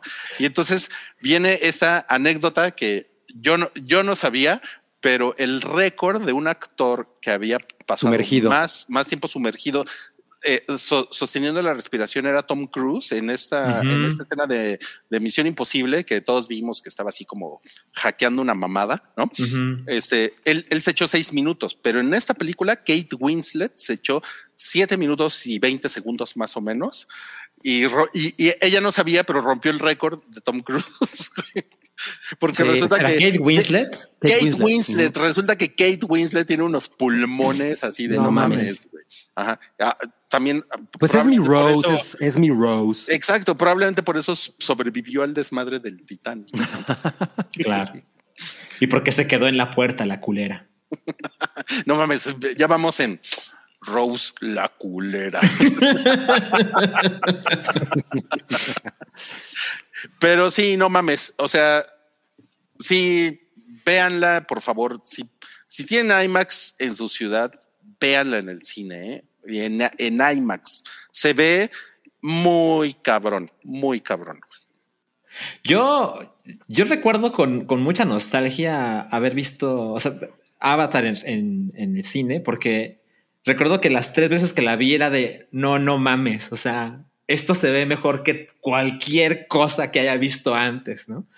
Y desde entonces, eh, pues como que vino una, una fama por como una, sí, pues como un, un uso constante del 3D y con frecuencia se veía muy culero. Recuerdan estas películas que estaban súper oscurecidas en el 3D. Ah, sí, sí, sí. sí, fatal, fatal, fatal. Entonces, como que la- creo que mucha gente le perdió el interés. Yo le perdí mucho el interés. ¿no? Entonces, volver a este estándar de calidad de una película creada para este formato tantos años después y con la mejoría que uno se puede imaginar que puede tener, no mames, o sea, estoy mil por ciento ahí, por supuesto que estoy ahí, y me llama mucho la atención, veo muchos comentarios, evidentemente es, pues, se siente muy interesada en el cine, ¿no? Este, pues, por eso estamos aquí, ¿no? Y, y me sorprende que haya tanta gente que dice, no, no, no la va a ver, no, la veo en mi casa, o no, pinche chingadera, jamás la veo ni de chiste, ¿no? Porque pienso, no mames, o sea, esto, esto es una cosa única. Eso es un Sí. Claro. fenómeno, ¿sabes? Esto es una, o sea, pasa muy, muy pocas veces en nuestras vidas, ¿no? Entonces, lo peor que puede pasar es que pues, te gastes ciento y tantos pesos en tres horas y digas, bueno, ya entendí de qué estaban hablando, pero no es mi onda, ¿no? Creo que es lo peor que puede pasar. Por supuesto. Y yo, y yo, yo lo pienso, Salchi, porque creo que eh, la gente se ha vuelto muy cínica con Avatar prá- prácticamente desde que salió, ¿no? Porque Sí. fue una cosa tan grande que fue, es como muy fácil. Sí, que, que fue on, cool de, on cool verla de alguna manera, ¿no? Inmediatamente, o sea, ya era enero y era así como de, ay, no, Avatar, qué hueva, ¿no? Porque todo el mundo está hablando de esto, ¿no? Que es, es lo que le pasa a las cosas que son muy populares, ¿no? O sea, puedo Sí. entender eso, pero tal cual como dice Salchi, la verdad es que si, o sea, si ustedes están como en ese trip de, no, güey, yo soy demasiado interesante para ver esta mamada, se están perdiendo algo que es- está muy cabrón. Sí, O yo, sea- yo, o sea, yo, yo también lo, lo veo de esa manera. Os- como les digo, no siento que la historia sea una cosa como para verla repetidas veces y casarte con ella de ninguna manera, pero, pero como experiencia es muy única. Ujú. Tien- Claro. tiene- eh, aprietas los botones correctos, este cabrón. Y, y fíjate que el villano, Quidditch, ¿o ¿cómo se llama ese cabrón? Mi crush. Tu crush. Ajá, es Stephen a mí Lang. sí- A mí sí me gustó su personaje y me parece que cumple muy bien su, su propósito. Sí, sí, yo, yo también. O sea, su, su, e- su equipo me parece que es así sacado de Aliens, aunque no tienen ni de pedo la personalidad de los personajes de Aliens. Pero, No, son, pero son él, él- están de fondo. son súper desechables, exacto. Pero él está muy, muy cabrón. Sí, está muy, muy, muy chido. Este, tenemos aquí unos super chats. Dice Armando Palomas. Dice, saludos compis, al rato a las 11 me toca ver Avatar 2 en Cinépolis. De lo que me dijeron es que 11. comprara los boletos en 3D para que valiera la pena, pero tantos años para la trama me, pues creo que ya le, de alguna manera ya le respondimos, ¿no? A Armando. Claro, claro, acabamos de echarnos como media hora respondiéndole. Ahora puede ser que sientas que la historia es mucho más intensa que la primera, ¿eh? porque pasan cosas que sí están intensas, pero No sé. Me acuerdo que la primera también tenía sus momentos como muy violentos y, y de ay verga. A ver, la, la pregunta incómoda. ¿Creen que esto tenga un éxito similar al de la primera? La primera es la película más taquillera de la historia. Yo creo que no, pero, pero sí creo que va a ser un gran éxito. Mira, yo ya no me quiero meter con, con el Cameron porque dos veces he dicho que no lo va a lograr y no me, me, me O sea, es- está muy cabrón. O sea, así como de le vas a apostar contra James Cameron, está cabrón. Sí. Exacto, exacto. Mi Cameron, a ver, aquí están Está, güey. mis 500. Te mando un quiño. ¿Mm? J, J. Ángel Soria dice: Muchas gracias, Team Hype, por darme muchas horas de entretenimiento este año con sus opiniones. Les deseo lo mejor y felices fiestas. Saludos. No, pues muchas Gracias, gracias. Ángel. Muchas Gracias, Ángel Soria, te queremos. Siguiente superchats. Este se lo lee Cabri. Eh, dice Cantrex, saludos a todos y gracias por este año y todos los que nos han dado. Si alguna vez van a Guadalajara, que yo acabo de ir hace como dos semanas, eh, los invitaré a los tacos gay. ¿Cómo son los tacos gay? Pues más bien que nos cuente.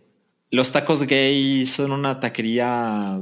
Pues es que están en, pues muy, o sea, como en un epicentro muy cabrón de antros gay, ¿no? de bares Ah, ok. Entonces En- están son- en el Castro de Guadalajara.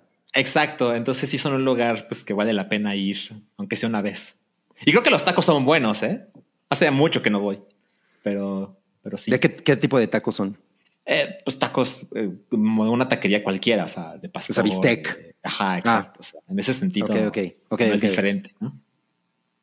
Venga, o, sea, no son, venga. o, sea, no- o sea, no son gays, solo son tacos. Tienes que probarlos. Rui. Ok, a ver, este se lo lee Salchi.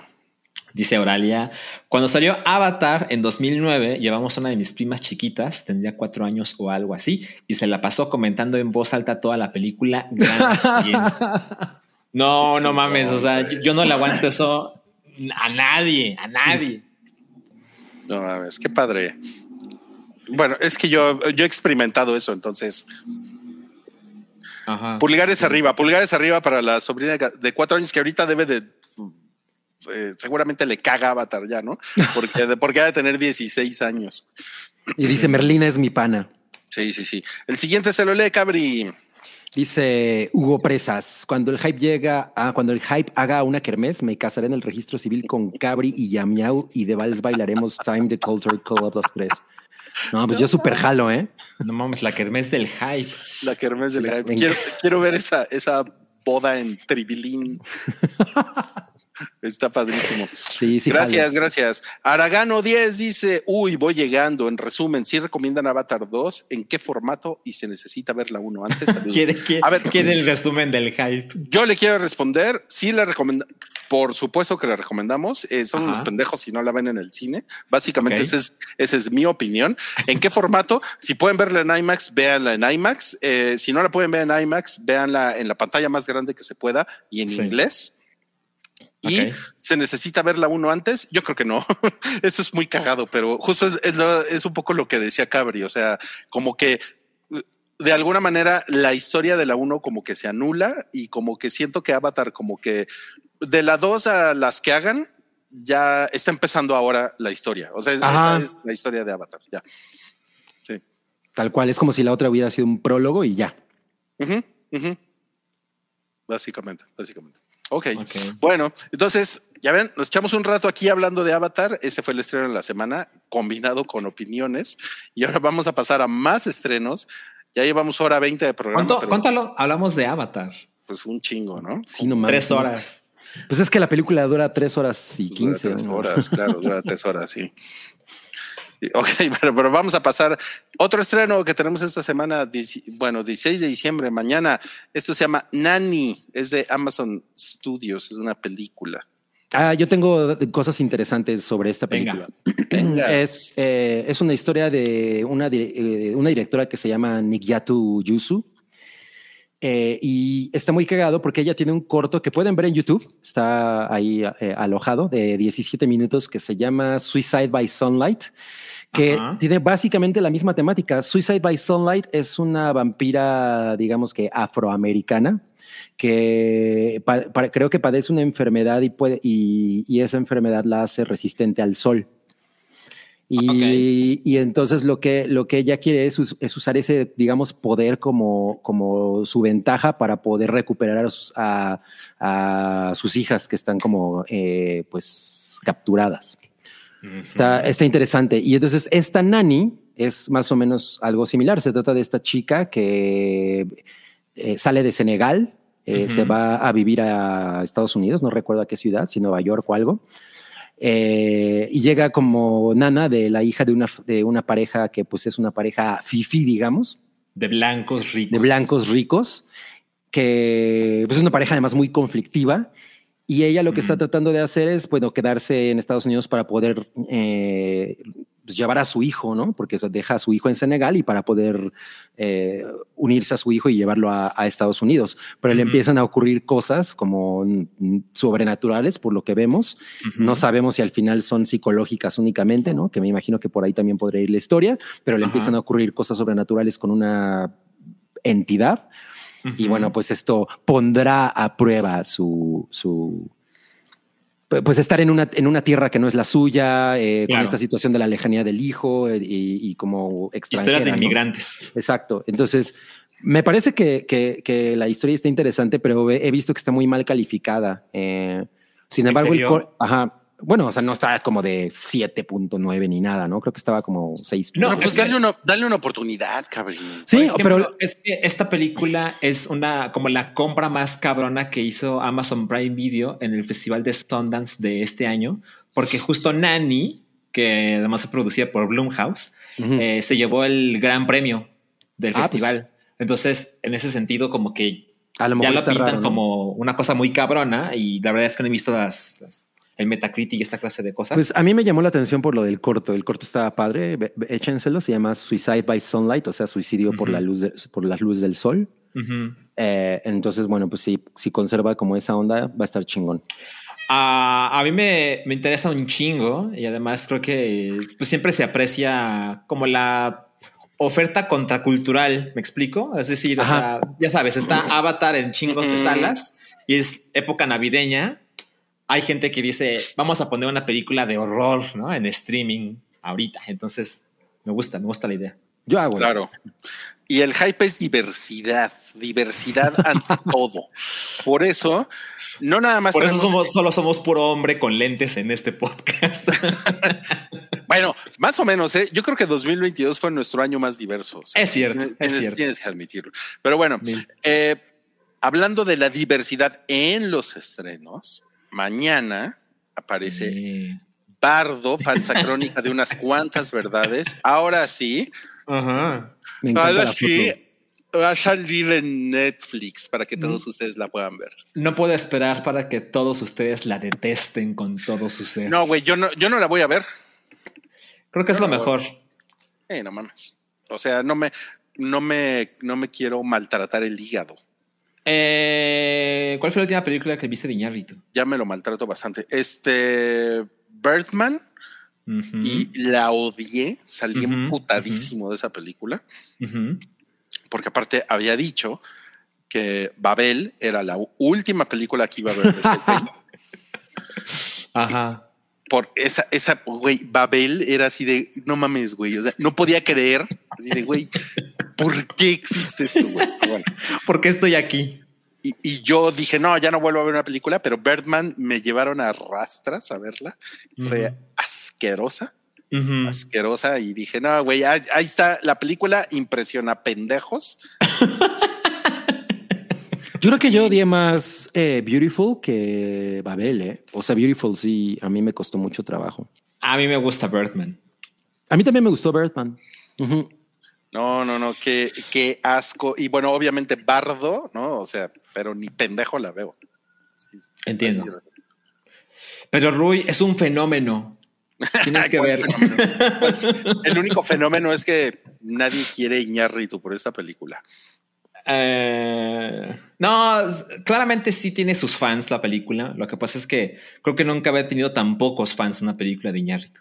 Puede ser, ¿eh? Eso sí, eso sí puede sí. ser. Bueno, Bardo se estrena mañana, si ya la quieren ver. Ustedes, si no la pudieron ver en el cine, la pueden ver ya en Netflix. Tenemos otro estreno, otro estreno. Es que hay muchos estrenos esta semana. Jack Ryan, temporada 3. ¿no? No, ¿Ya pues ven? aquí estoy muy inmensamente desconectado, ¿eh? Sí, yo Amazon- también lo, lo único que sé es que hay, es como Ra- Jack Ryan contra Rusia, ¿no? Contra, contra unos güeyes que están planeando re- restaurar la gloria de Rusia, ¿no? Make Russia great again. Ok.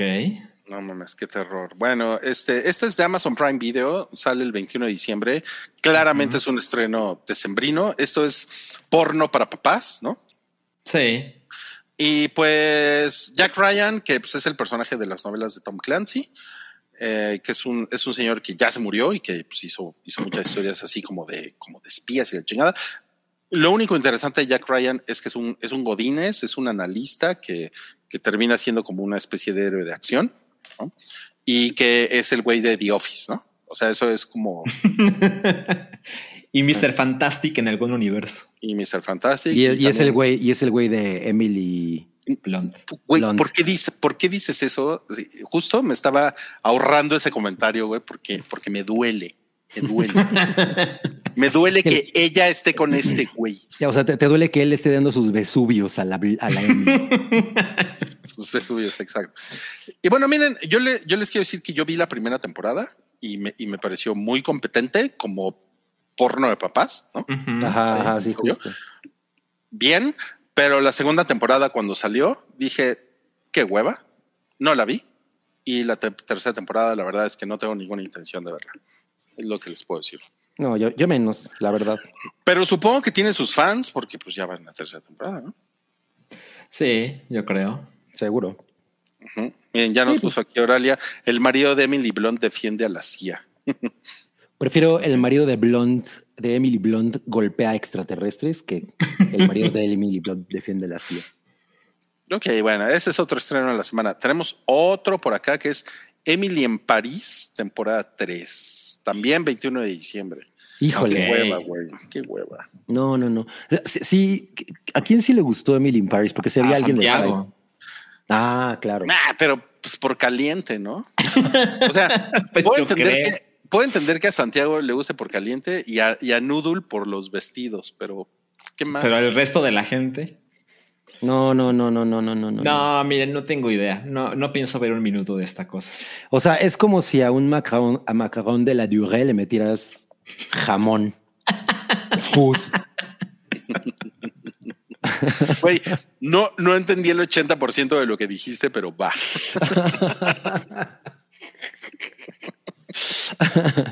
Oh, sí, sí, sí, sí. O sea, güey, a mí me costó mucho trabajo, no mames. Silvio. O sea, no- nomás me le eché porque quería hablar de ella en el hype, pero no, no, no. Lo, lo- lo recuerdo como una experiencia muy horrible. No, A no. ver, comentario. Sergio Arroyo, ¿le gustó suficientes personas para que hagan una temporada 3? Me temo. Ok. Eh, John Z, es como Betty la fea de los gringos, ¿no? Pues mira, yo nunca he visto Betty la Fea, pero por alguna razón siento que ha de tener más gracia que esto. Yo vi varios episodios de Betty la Fea y creo que es fácil burlarnos ¿Eh? de ella, pero ¿Qué? sí, sí, sí. Y cuando estaba en, en la tele, ¿sabes? Eh, y creo que es mucho mejor de la que la gente le da crédito. Sí. Pues me imagino, es inmensamente popular, ¿no? Entonces en una de esas le puedes dar una oportunidad a Emily en París. Yo me metí en un problema de lógica, ¿verdad? Sí, no, no. Fernando R dice, Emily Blunt se atora a Emily en París. No, Sin super duda. sí, super sí. A mí lo único que me gustó de esta serie fue, digo, no sé si todavía salga, pero la que era la jefa de Emily Blunt en, en la agencia en Francia. Uy, no mames, mujerón, ¿eh? Dice Sergio Arroyo, Sam dijo que la usaba como ruido de fondo. no, esa es la siguiente película de la que vamos a hablar, ¿no?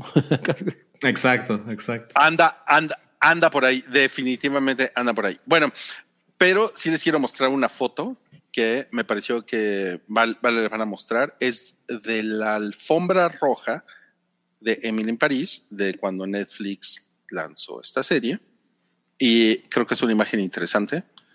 Ok, wow. No mames, que eso está poca madre.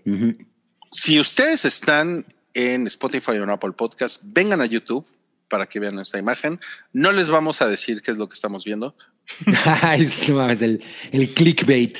A huevo.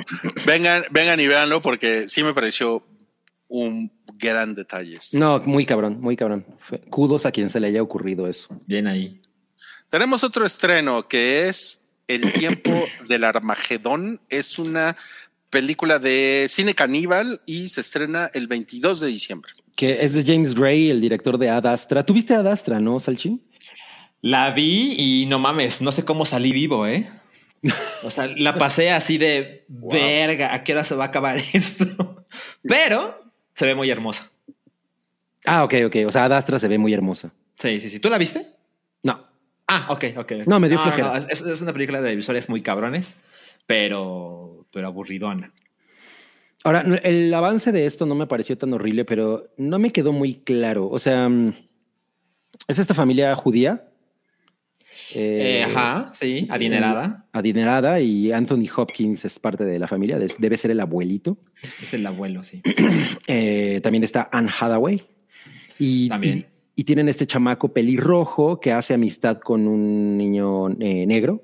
Ajá, en la escuela. No me queda claro si en realidad es una amistad que va más allá de lo, de lo, em, pues como de los amiguitos. Creo que tienen Ah, o ahí sea, algo ¿crees que tiene un tono romántico? como un, como un romance entre ellos. Eh, no, eh, yo creo ¿no? que es una cosa. No, solo son amigos. ¿es- ¿Son amigos? Ah, ok. Porque el momento es como que todo cambia es que los encuentran como en el baño o una cosa así, ¿no? Ajá, en- pero sobre entonces- todo la trama es que el niño negro aparentemente hace que el niño blanco haga cosas que no debería. La mala influencia. Ok, ok. Y bueno, lo- le dicen, te me vas al internado. ¿no?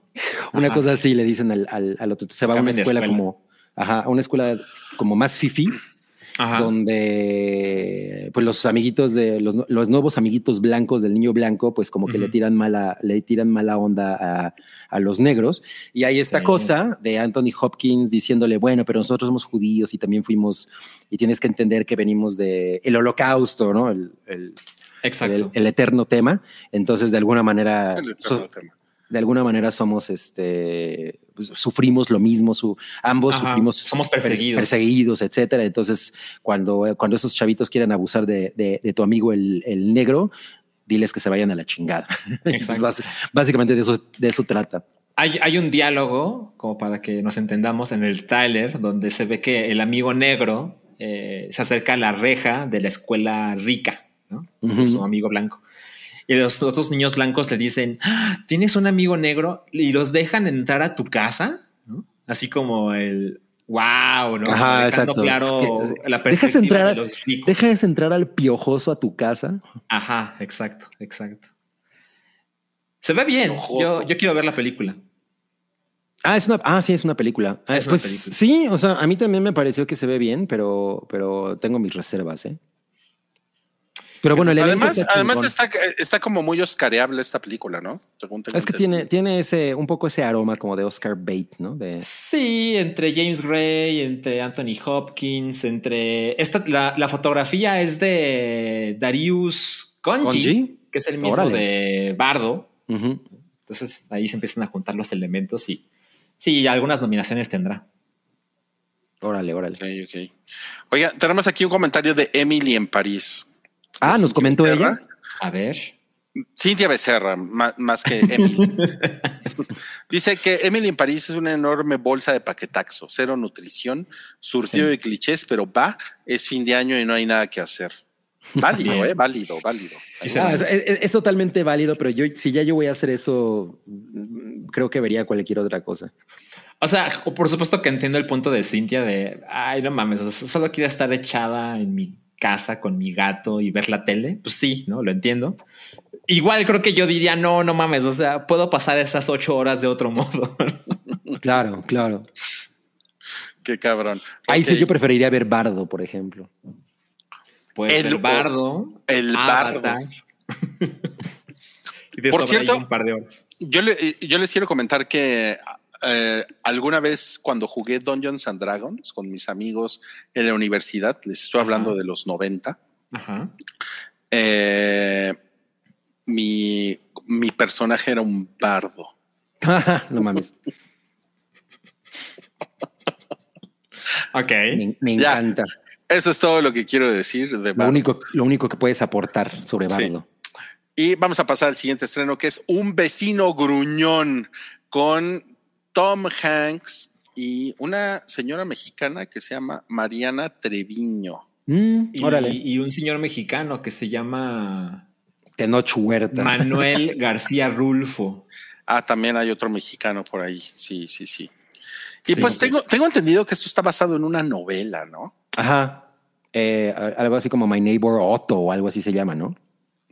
Ok. O The Next Man Totoro. o algo así.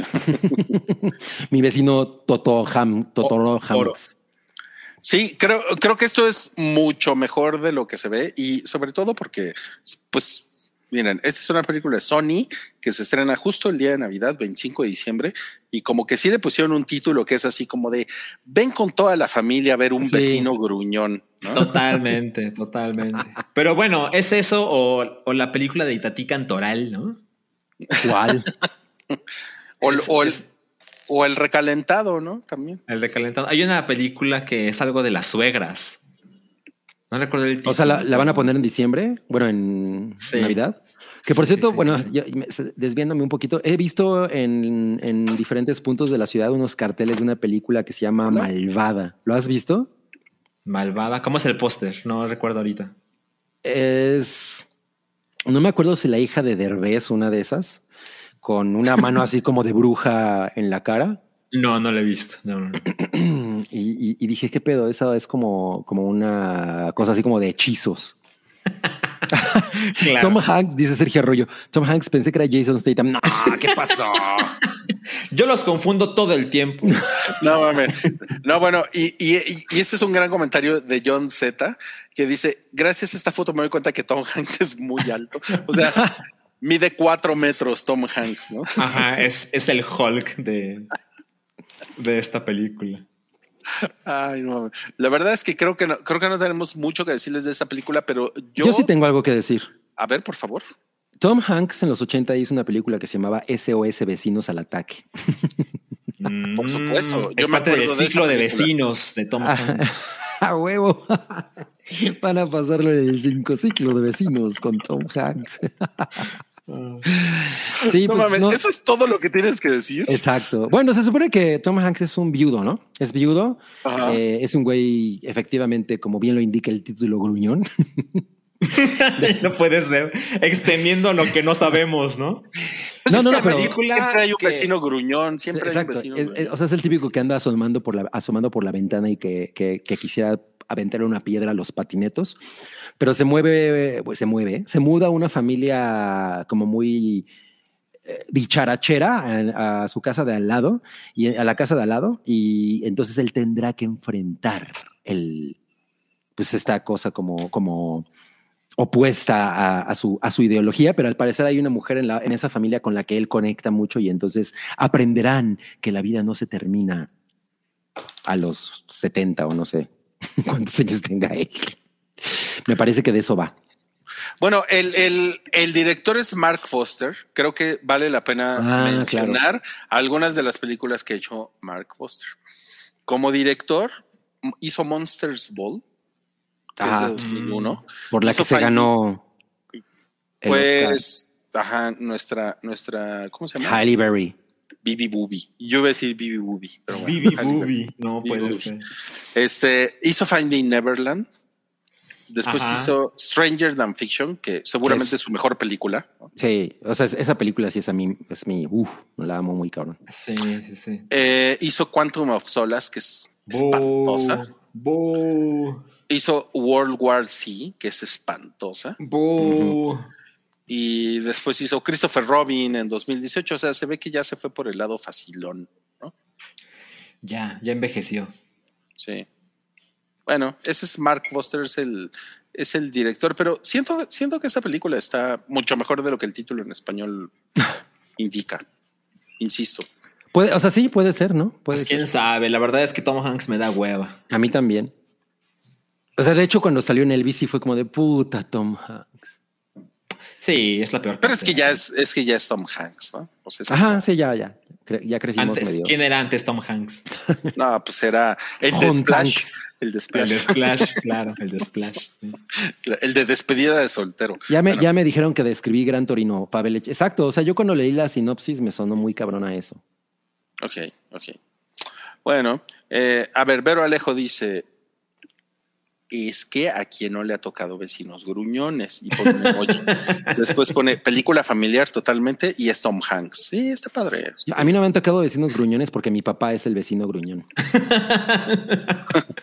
Bueno, Cuando no entonces, tienes vecinos gruñones, tú eres el vecino gruñón. Exacto. a lo mejor tu, tu, tu, tu biopic, Cabri, podría llamarse Un papá muy gruñón. Puede ser. Bueno, y ahora sí, 25 de diciembre es esta, Un vecino gruñón con Tom Hanks y la señora mexicana Mariana Treviño. Y el último estreno del que vamos a hablar hoy, pues película que creo que podemos recomendar, Ruido de Fondo.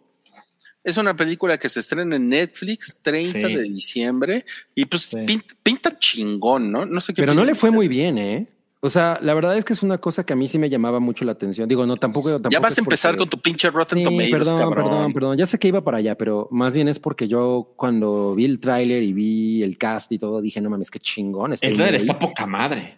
Ajá, y ya después empezó a, pues, a fluir la- la- la- los comentarios, ¿no? De que no necesariamente era lo más chingón, entonces como que ya se me bajó un poco la, la emoción.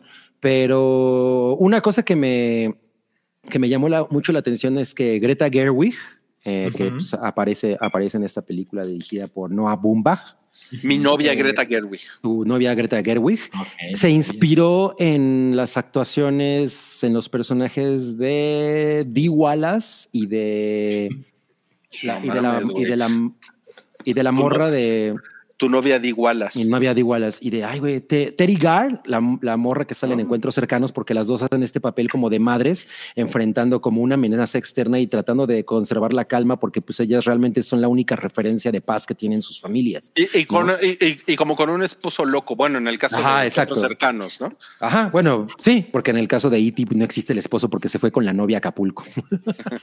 A ver, siento que Salchi tiene cosas que decir de ruido de fondo.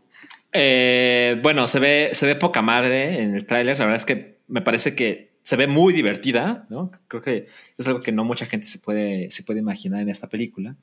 Eh, al ser dirigida por Noah Baumbach, pues, pues para quien en este momento como que no tenga la mejor de las ideas, pues lo, lo más reciente que hizo y que pues fue bastante popular fue eh, Marriage Story. Story.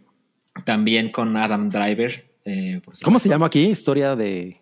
Historia de matrimonio. ¿Matrimonio? ¿le pusieron? No, la verdad es que no recuerdo cómo le pusieron en, en español. Eh, nos cuenta Aurelia que esta película ya está en la cineteca, como fiel a lo que ha pasado con esta clase de películas en Netflix, ¿no? Le dan unas semanas en cines y luego ya se estrena en la plataforma, como lo que pasó con Pinocho. Eh, y pues además White Noise es una película producida por A24, para quien es un completionista de, de la productora. Y yo estoy muy ahí, o sea, eh, la verdad es que estoy de acuerdo con Cabri de que las reseñas no han sido las más positivas. En este momento tiene 64% de frescura, pero, pero no me importa. O sea, a mí me Sí, gustó sí, mucho Marriage sí. Story. Pues, nada más que no Ajá. estaba, no, ya no estoy tan emocionado, ¿no? Pero sí. Sí, sí, sí, yo, yo te entiendo, yo te entiendo. Eh, no creo poder verla en cine, desafortunadamente. Lo más probable es que la voy a ver en Netflix.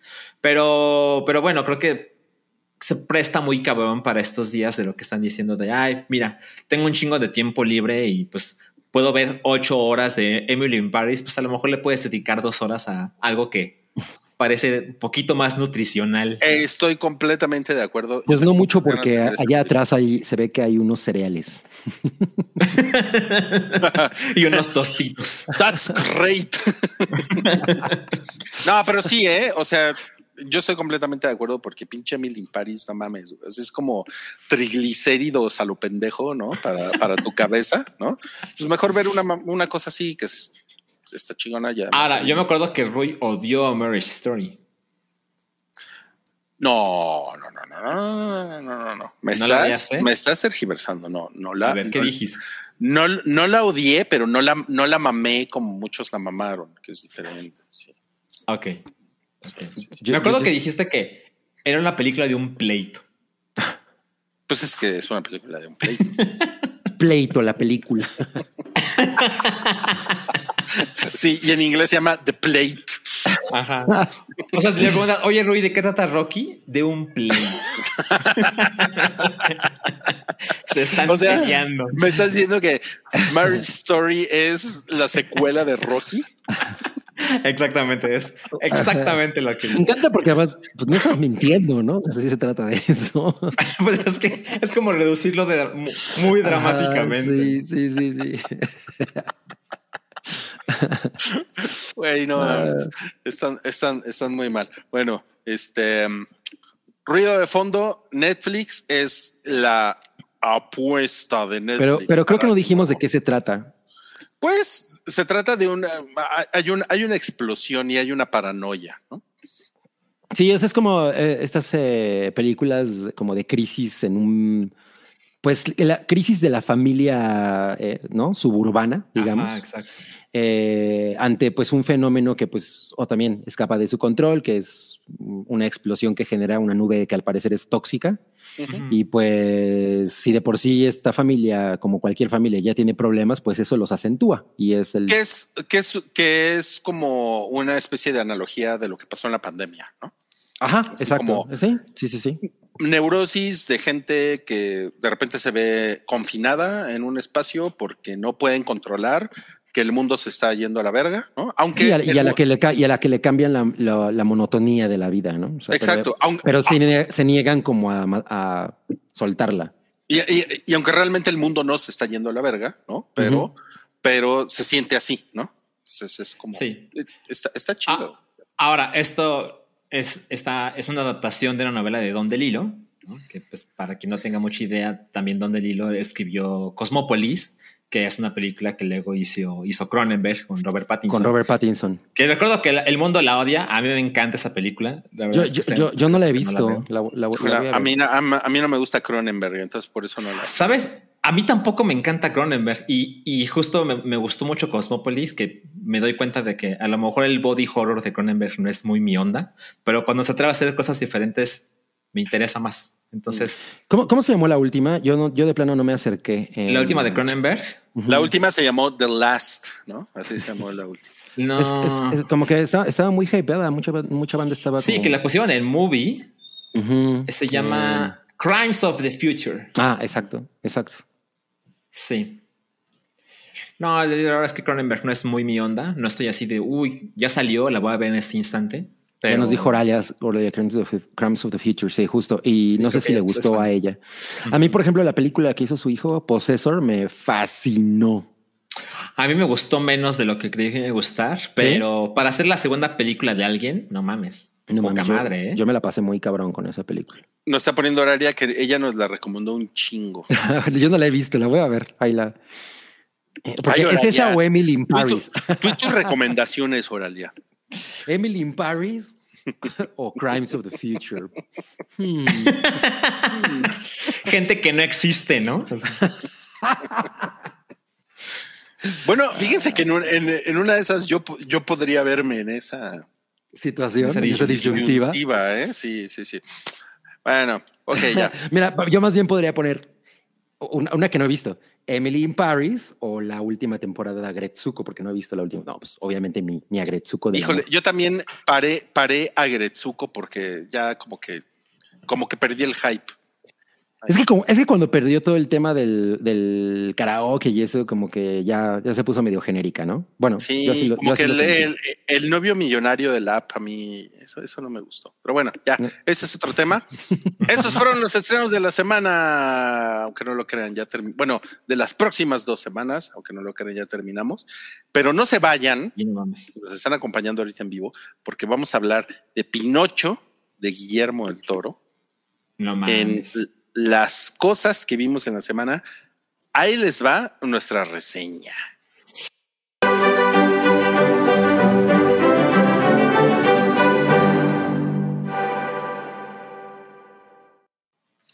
Y yo creo que vale la pena que le cedamos la palabra a Salchi, De acuerdo. porque nosotros hablamos mucho con Avatar. Ahora, Salchi, Sí. dinos qué te pareció Pinocho de Guillermo del Toro.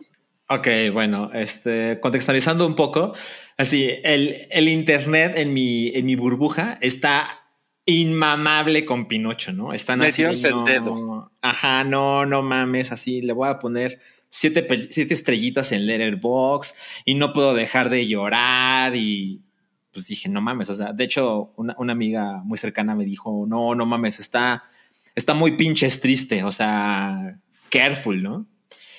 Y yo así de, no, pues estoy más interesado ahora, ¿no? Porque pues, me encantan los dramones, ¿no? Entonces, eh, la vi en la semana, yo muy, muy eh, confiado en que me iba a gustar un chingo, en que mis problemas con Guillermo del Toro iban a desaparecer durante dos horas y que esto iba a estar poca madre. O sea, el, Eh, el- el dinero que te debe y el, Ajá, el, el problema del, del terrenito ese que traen ahí. ya, ya no me contesta el teléfono.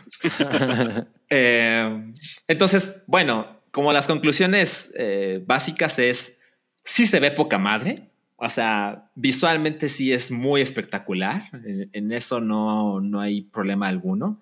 Tiene pues una sensibilidad muy de Guillermo del Toro.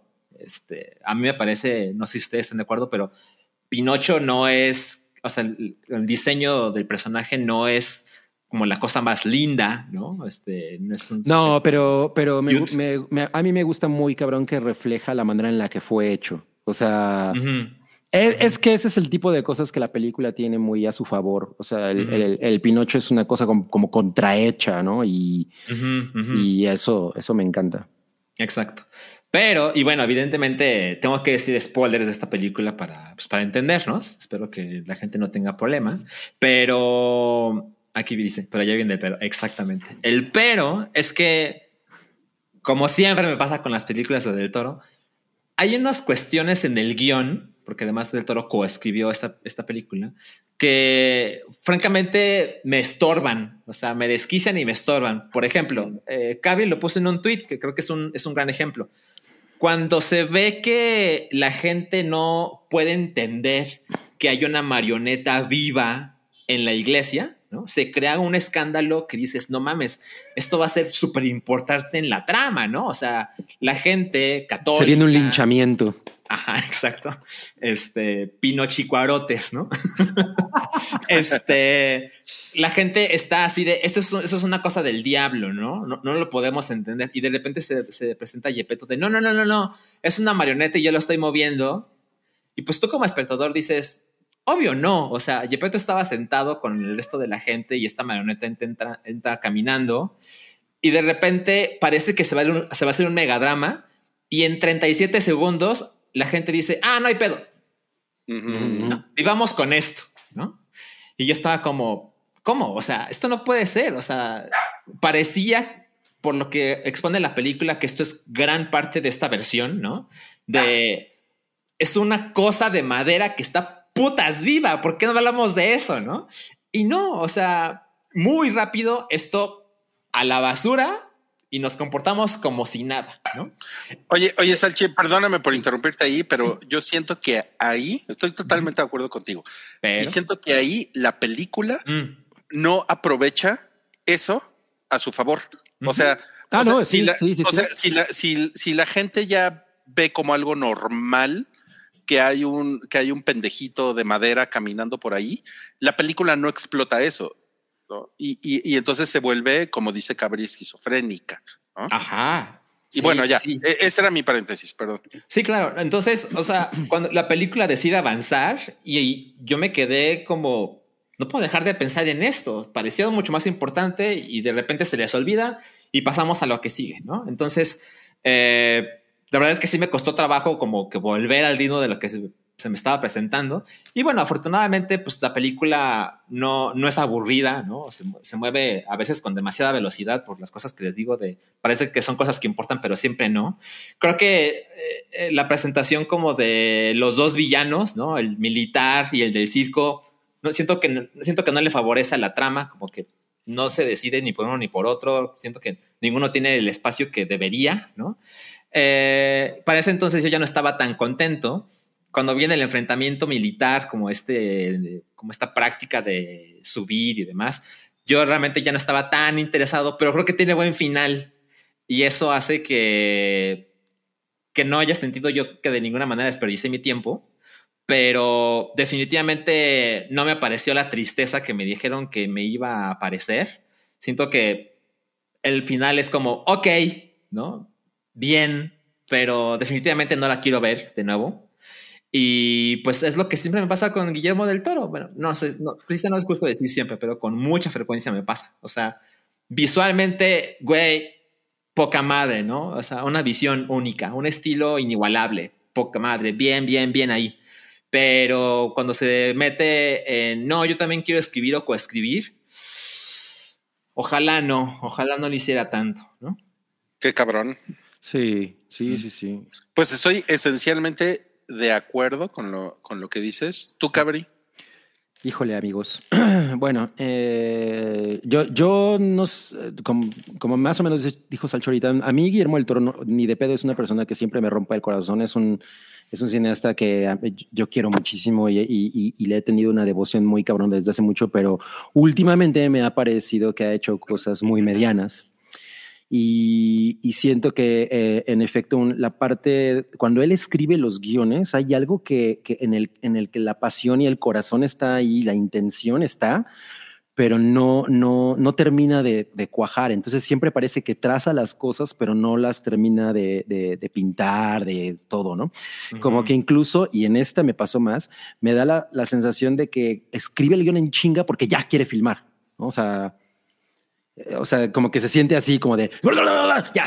Y, y, y, y, una, y algo que a mí me decepcionó mucho fue, fue que, güey, esta historia no la escribió él. O sea, él no necesita inventar la, la historia, lo que necesita es pulirla y darle completamente su, su estilo y su discurso, porque además esta, la, la, historia como él la presenta, pues tiene una, una, una tendencia de alguna manera diferente a, a, la historia original, ¿no? O sea, o, bueno, no a la historia original, sino a la que conocemos de Disney, que pues es probablemente lo más popular, y a, al, al, cuento de, eh, eh, original, que es mucho más cruel. Uh -huh. Pero pero justo la manera en la que está escrita rompe las reglas de su propio mundo. Mira, ahorita Gabriel AP decía, Salchi sobrepensando una película animada con musicales. Sí. Y eso... No, no, no, no, no, no, no, no, no, no, no, no. O sea, el, el, el, es que, es que no, no entiendo por qué seguimos teniendo esa discusión. O sea, el hecho sí, de que el, animación es un medio. No es, o sea, alguien me decía ayer en Twitter y, y, es, y fíjate que me gusta mucho. Es un medio, no es un género. La animación, la animación, mm. el pretexto de la, el, el, el, hecho de que una película sea animada no significa que es una cosa más simple o que es una cosa más ligera o que hay un chingo, o, ajá, exacto, hay un chingo de cosas que, que, que son mucho más complejas y, de, y disculpen que use este ejemplo para compararlo con Pinocho que todo el mundo la trae muy, muy en pedestal. Y sé que no es una película, esta sí que voy a mencionar no es una película para niños, pero South Park, Bigger, Longer and Uncut es una película crítica cabroncísima con unos musicales cabroncísimos. O sea, y es una película animada con papel, ¿no? O sea, bueno, con no, no sé realmente cuáles son las actividades, pero es, es, una perrada South Park, la película de South Park.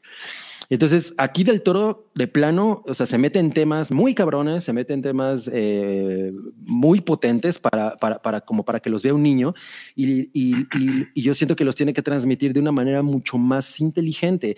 Y cuando el guion es tan, está tan poco, trabajado, se pierde muy cabrón en los mensajes. Tú los puedes probablemente ver como adulto, porque, por ejemplo, Mario los vio, ¿no? Lo de, no, pero ¿por qué? Porque Rui preguntaba, pero ¿por qué el señor este, que no me acuerdo cómo se llama, eh, quiere a fuerza que, que, Pinocho se meta a la escuela?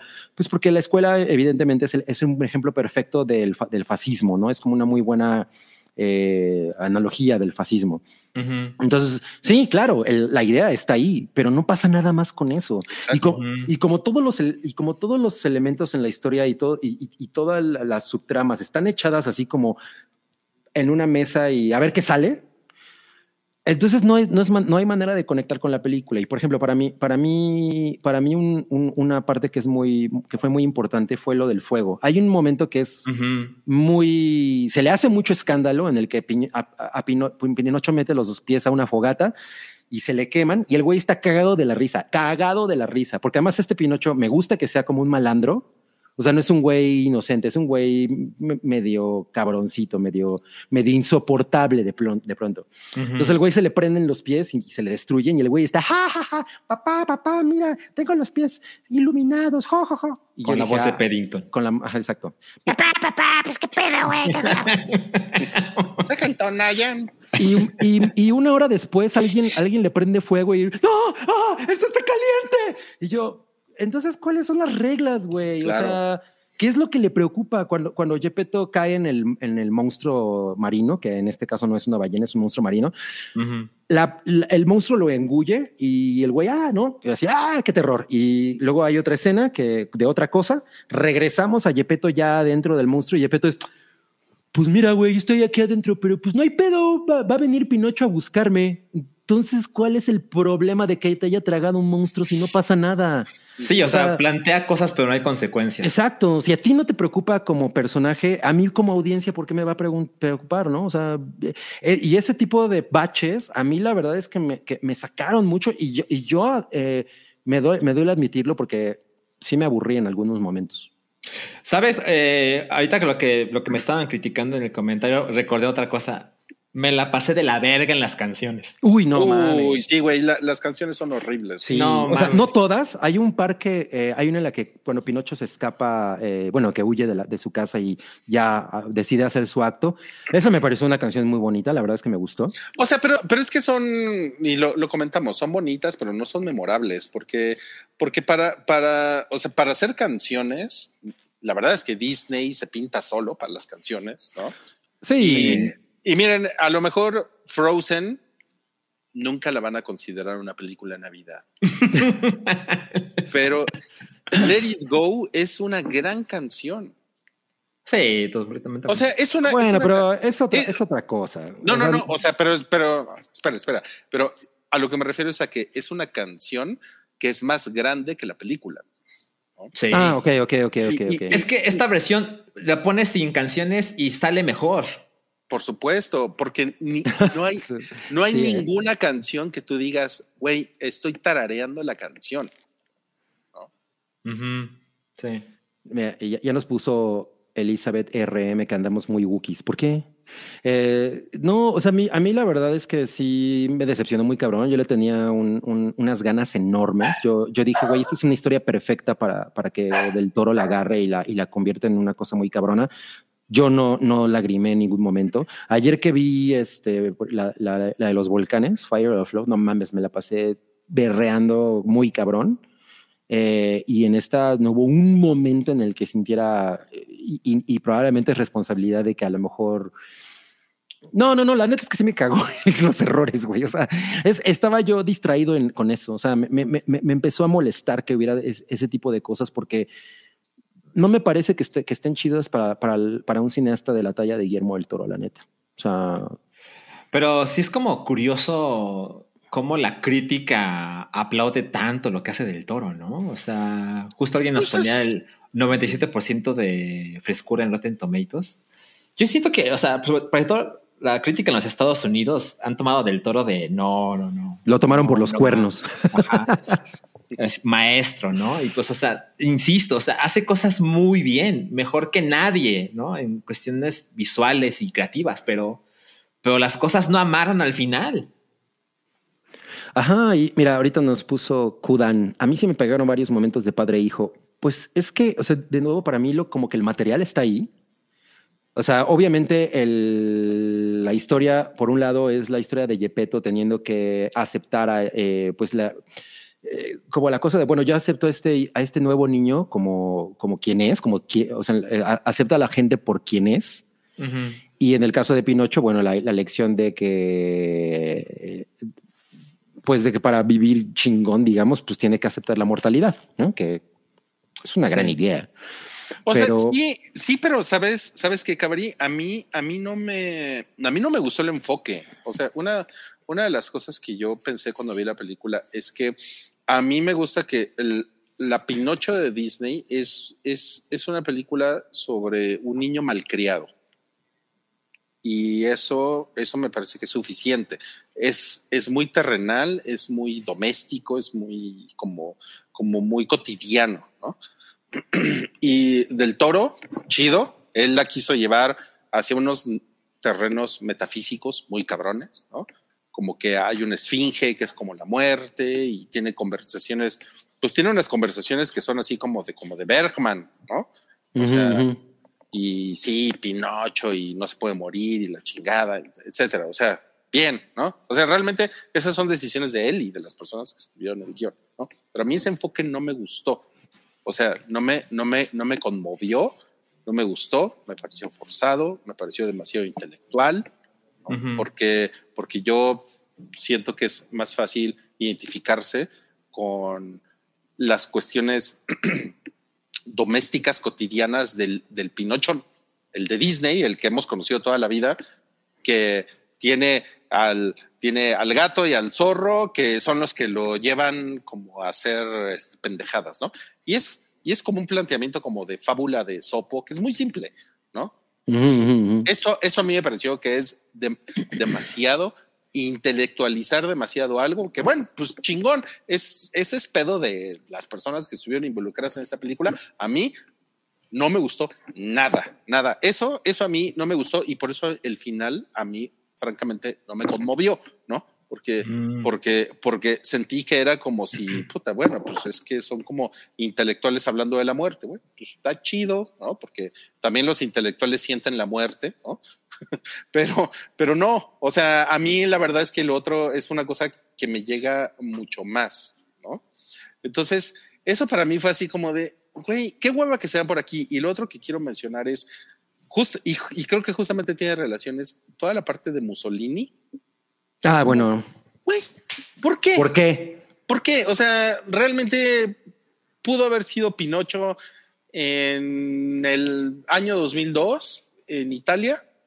Pudo haber sido exactamente lo mismo. Pudo haber sido Pinocho en los 80, pudo haber sido en los 50, ¿no? Pero ese pedo de Mussolini de a huevo el fascismo, porque quiero así como, como dejar ahí como, como una, como, como una, como un sello de la obediencia y porque eso es lo que el fascismo te lleva a hacer y todo. Y como decía Salchi, el personaje que es el de Ron Perlman, el del, el del fascista, que no llega a absolutamente ningún lado, ¿no? Y, y que, y que es como una distracción nada más pues, de cuál es el villano de esta película, ¿no? Güey, no mames, yo, bueno, cuando salió Mussolini y le cantan esta canción de los pedos y la jaca, que es Sí. horrible, ¿no? Sí. Yo estaba así de, güey, qué mal pedo, güey, qué mal pedo, pero yo no estoy conectando con esta película. Y, y además ahí hay un, ahí hay un, ahí hay material del que realmente se puede sacar algo muy cabrón. Y yo justamente por eso eh, mencionaba South Park, porque South Park toma ese tipo de humor de los pedos y, la caca y lo usa para satirizar muy cabrón. Y eso es un- y eso es una oportunidad desperdiciada. O sea, no es suficiente con, con sí, la, lo- el, el duche, me cago en su cara. Güey, pues, o sea, el- con la estética y el nivel de trabajo y de preciosismo de esta película, un- una canción de pedos y caca tan simple, me parece. Yo creo que ese fue, ese- yo creo que ese es el peor momento de toda la película. No mames, o sea, yo estaba un poco, pues como Incómodo. cauteloso. No, no, no, con la idea de no mames, o sea, claramente esta película me gustó menos que a el internet, ¿no?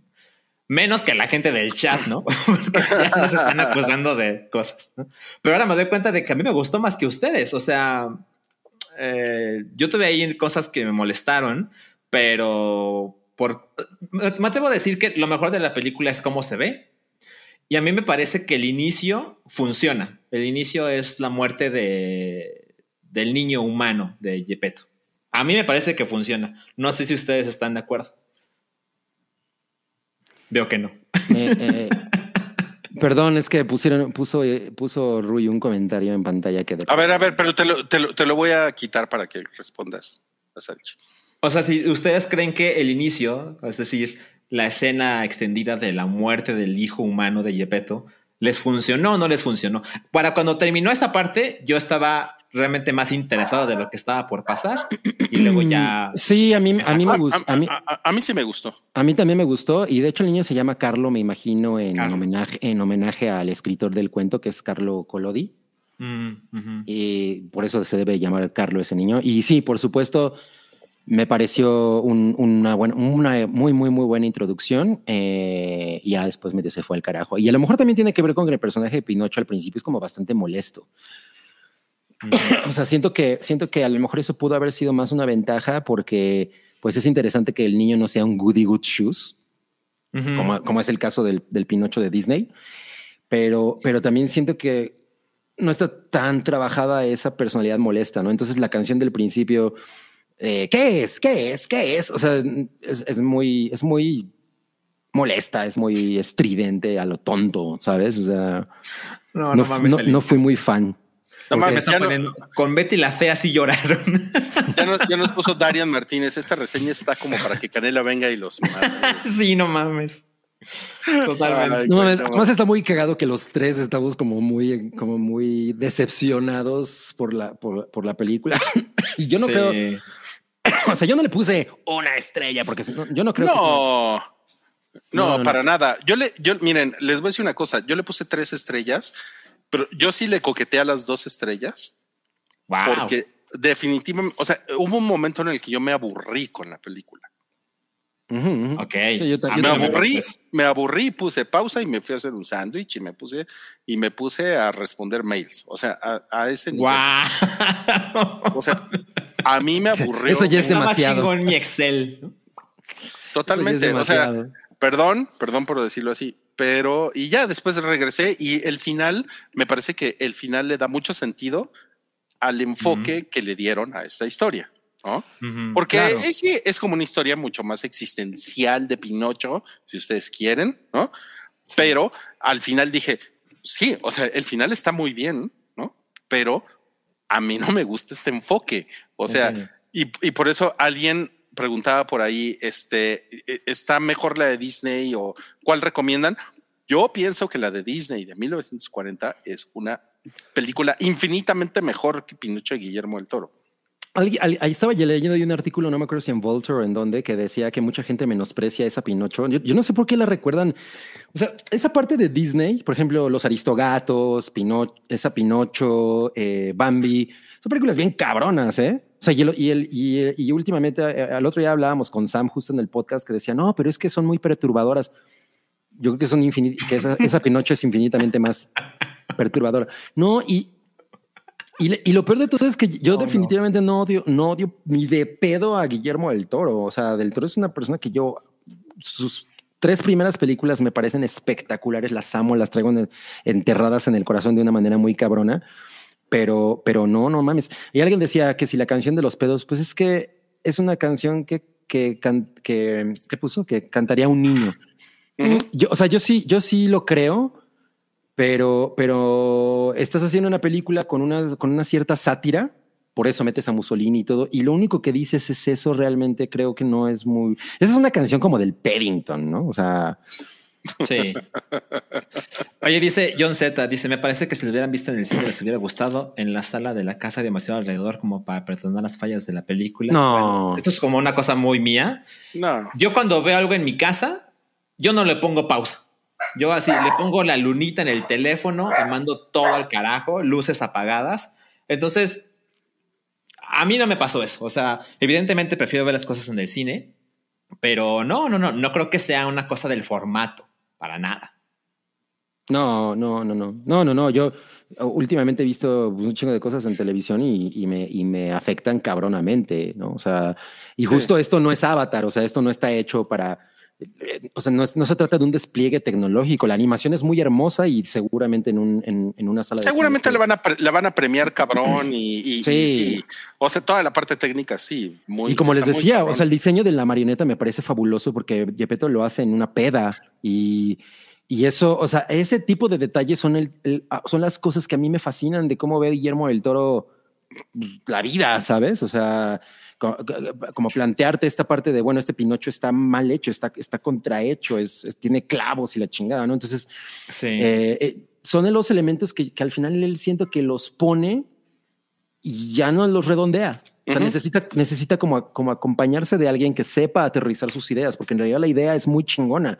Simplemente no está trabajada, es- o sea, no está tan trabajada, ¿no? Entonces, ese Mira, es el dice- problema para mí. Dice Big Bolívar, con estas duras críticas, ¿será oscareable aparte de animación? bueno, no, no, no, no. Estas duras críticas es tres señores en un podcast en el internet, ¿no? O sea, Claro. el mundo allá afuera está enloquecido con Pinocho. Sí, Ahora, exacto. salieron las nominaciones a los Globos de Oro y ahí está Pinocho. Eh, y seguramente se va a llevar mejor película animada. Y creo que también está eh, nominada en alguna canción. Eso, eso, eso no lo entiendo, pero sí lo entiendo. Pero igual en los Oscars, o sea, yo creo que en los Oscars la van a nominar y seguramente pues, va a ganar. No, no veo qué más pueda ganar, ¿no? Pues mira, este, yo amé muy cabrón Turning Red. Ah, Ah, es cierto. A mí me, a mí me gustó cabrón esa película, pero, pero yo creo que esto tiene como más. Este es como el darling de la crítica. Claro, claro, Sí. totalmente, sí. No, pues este, no, pues ya ven, sabíamos que iba a levantar ámpula Sí, ¿eh? Sí. la, la, la reseña de Guillermo. De Bueno, otra cosa, Guillermo. el personaje de Kate Blanchett, por ejemplo, em, yo no entiendo sus motivos. O sea, es muy raro cómo ese personaje cambia de, de- de un momento a otro un- la- su- sus decisiones. Es el chango, ¿no? ¿Cómo se llama? Este es. eh, ay, No. eh, espa- espa- espasu- ajá, Es- espasatura, es el chango. espasatura. Es pasatura, es el chango. sí. Y, y a- él es el que lleva a Pinocho con este dude, ¿no? Le dice, mire, ahí está este títere, esta marioneta que no tiene cuerdas y pues nos vamos a hacer ricos, ¿no? y luego lo quiere correr cuando el güey se está haciendo rico con la pinche marioneta. O sea, Mm, no hay coherencia en, sí, sí, sí. en los motivos, ¿no? Del, del chango. Y luego ya co- cortea, eh, ya lo amo y doy la vida por él. No, pues vamos, vamos a quedarnos con esa, Oh, con no. esa frase. No hay coherencia en los motivos del chango. ¿Qué les parece? Ajá, para el póster. Para el póster, sí. Y bueno, y con eso vamos a pasar a. Tenemos dos no cállate para ¿Dos? terminar esta noche. Todavía. uh.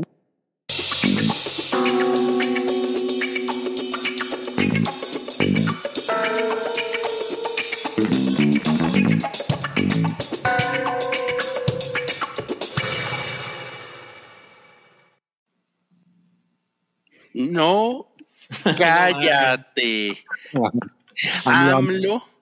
AMLO, ama a Benito. Las fotos que pone Sí. Paola.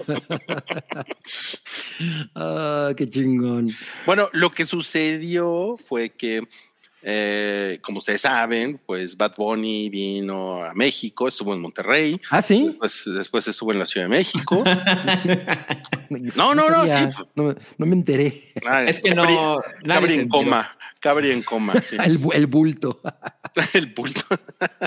y, y pues después de pues, todos los escándalos de Ticketmaster y todo eso, pues al presidente se le ocurrió decir en su conferencia mañanera, pues que venga, que venga eh, Bad Zócalo. Bunny No, al pero Zócalo, al Zócalo, no le podemos pagar, pero le ponemos las luces y el escenario. Eso, sí fue muy bueno. Le ponemos la luz. No como las que él tiene, pero. Sí, porque dijo, o sea, vio el video de cuando se sube la palmera y dijo, eso no se puede, pero le ponemos una tirolesa. Si tú me lo pides, yo me porto peñito. Este, que, o sea, sí fue así con toda la intención de poner a Bad Bunny en una situación incómoda, ¿no? De, o sea, digo, no sé lo que vaya a pasar, pero me imagino que la intención fue como, bueno, este güey va a tener que declarar algo porque pues, un presidente lo acaba de invitar con el, con el, con la manipulación de, bueno, pero es que es una persona honesta y es una persona que tiene ideales, ¿no? Trabaja Sí, un chingo. Dijo algo así. No, yo sé que está bien cansado. de Ah, sí, sí, sí. Pero como, sí, o sea, fue, fue una cosa así como, híjole, lo, lo tenía bien registrado y ahorita ya se me fue, pero eh, es que él sí tiene ideales o, eh, no, es, o sea, no, no es, no, es un, no es un conservador, digamos, prácticamente lo vendió de esa manera. Entonces, yo siento que es un discurso que, eh, que AMLO sabe perfectamente que se va a hacer noticia y pues eh, es como acorralar a este dude para que diga, no, pues sí, yo soy, yo soy pueblo. Pues, Sí, porque además, además AMLO dijo que se atrevía a hacer esta oferta o petición porque le conmovió mucho ver a los jóvenes Ah, claro. des- tristes, ¿no? Mm, Claro, claro. Lo cual sí, es, esa es cierto, pero pues tampoco puedo quitarme la idea de, ay, no mames, o sea, la maldita conferencia de todas las mañanas es, pues, el, el, el ventaneando del presidente, ¿no? Es así, lo que ve en la tele lo platico, porque pues no hay otra agenda más que la mía, ¿no? Ahora, ¿cuánto, ¿cuánto creen que cobre Bad Bunny por un concierto?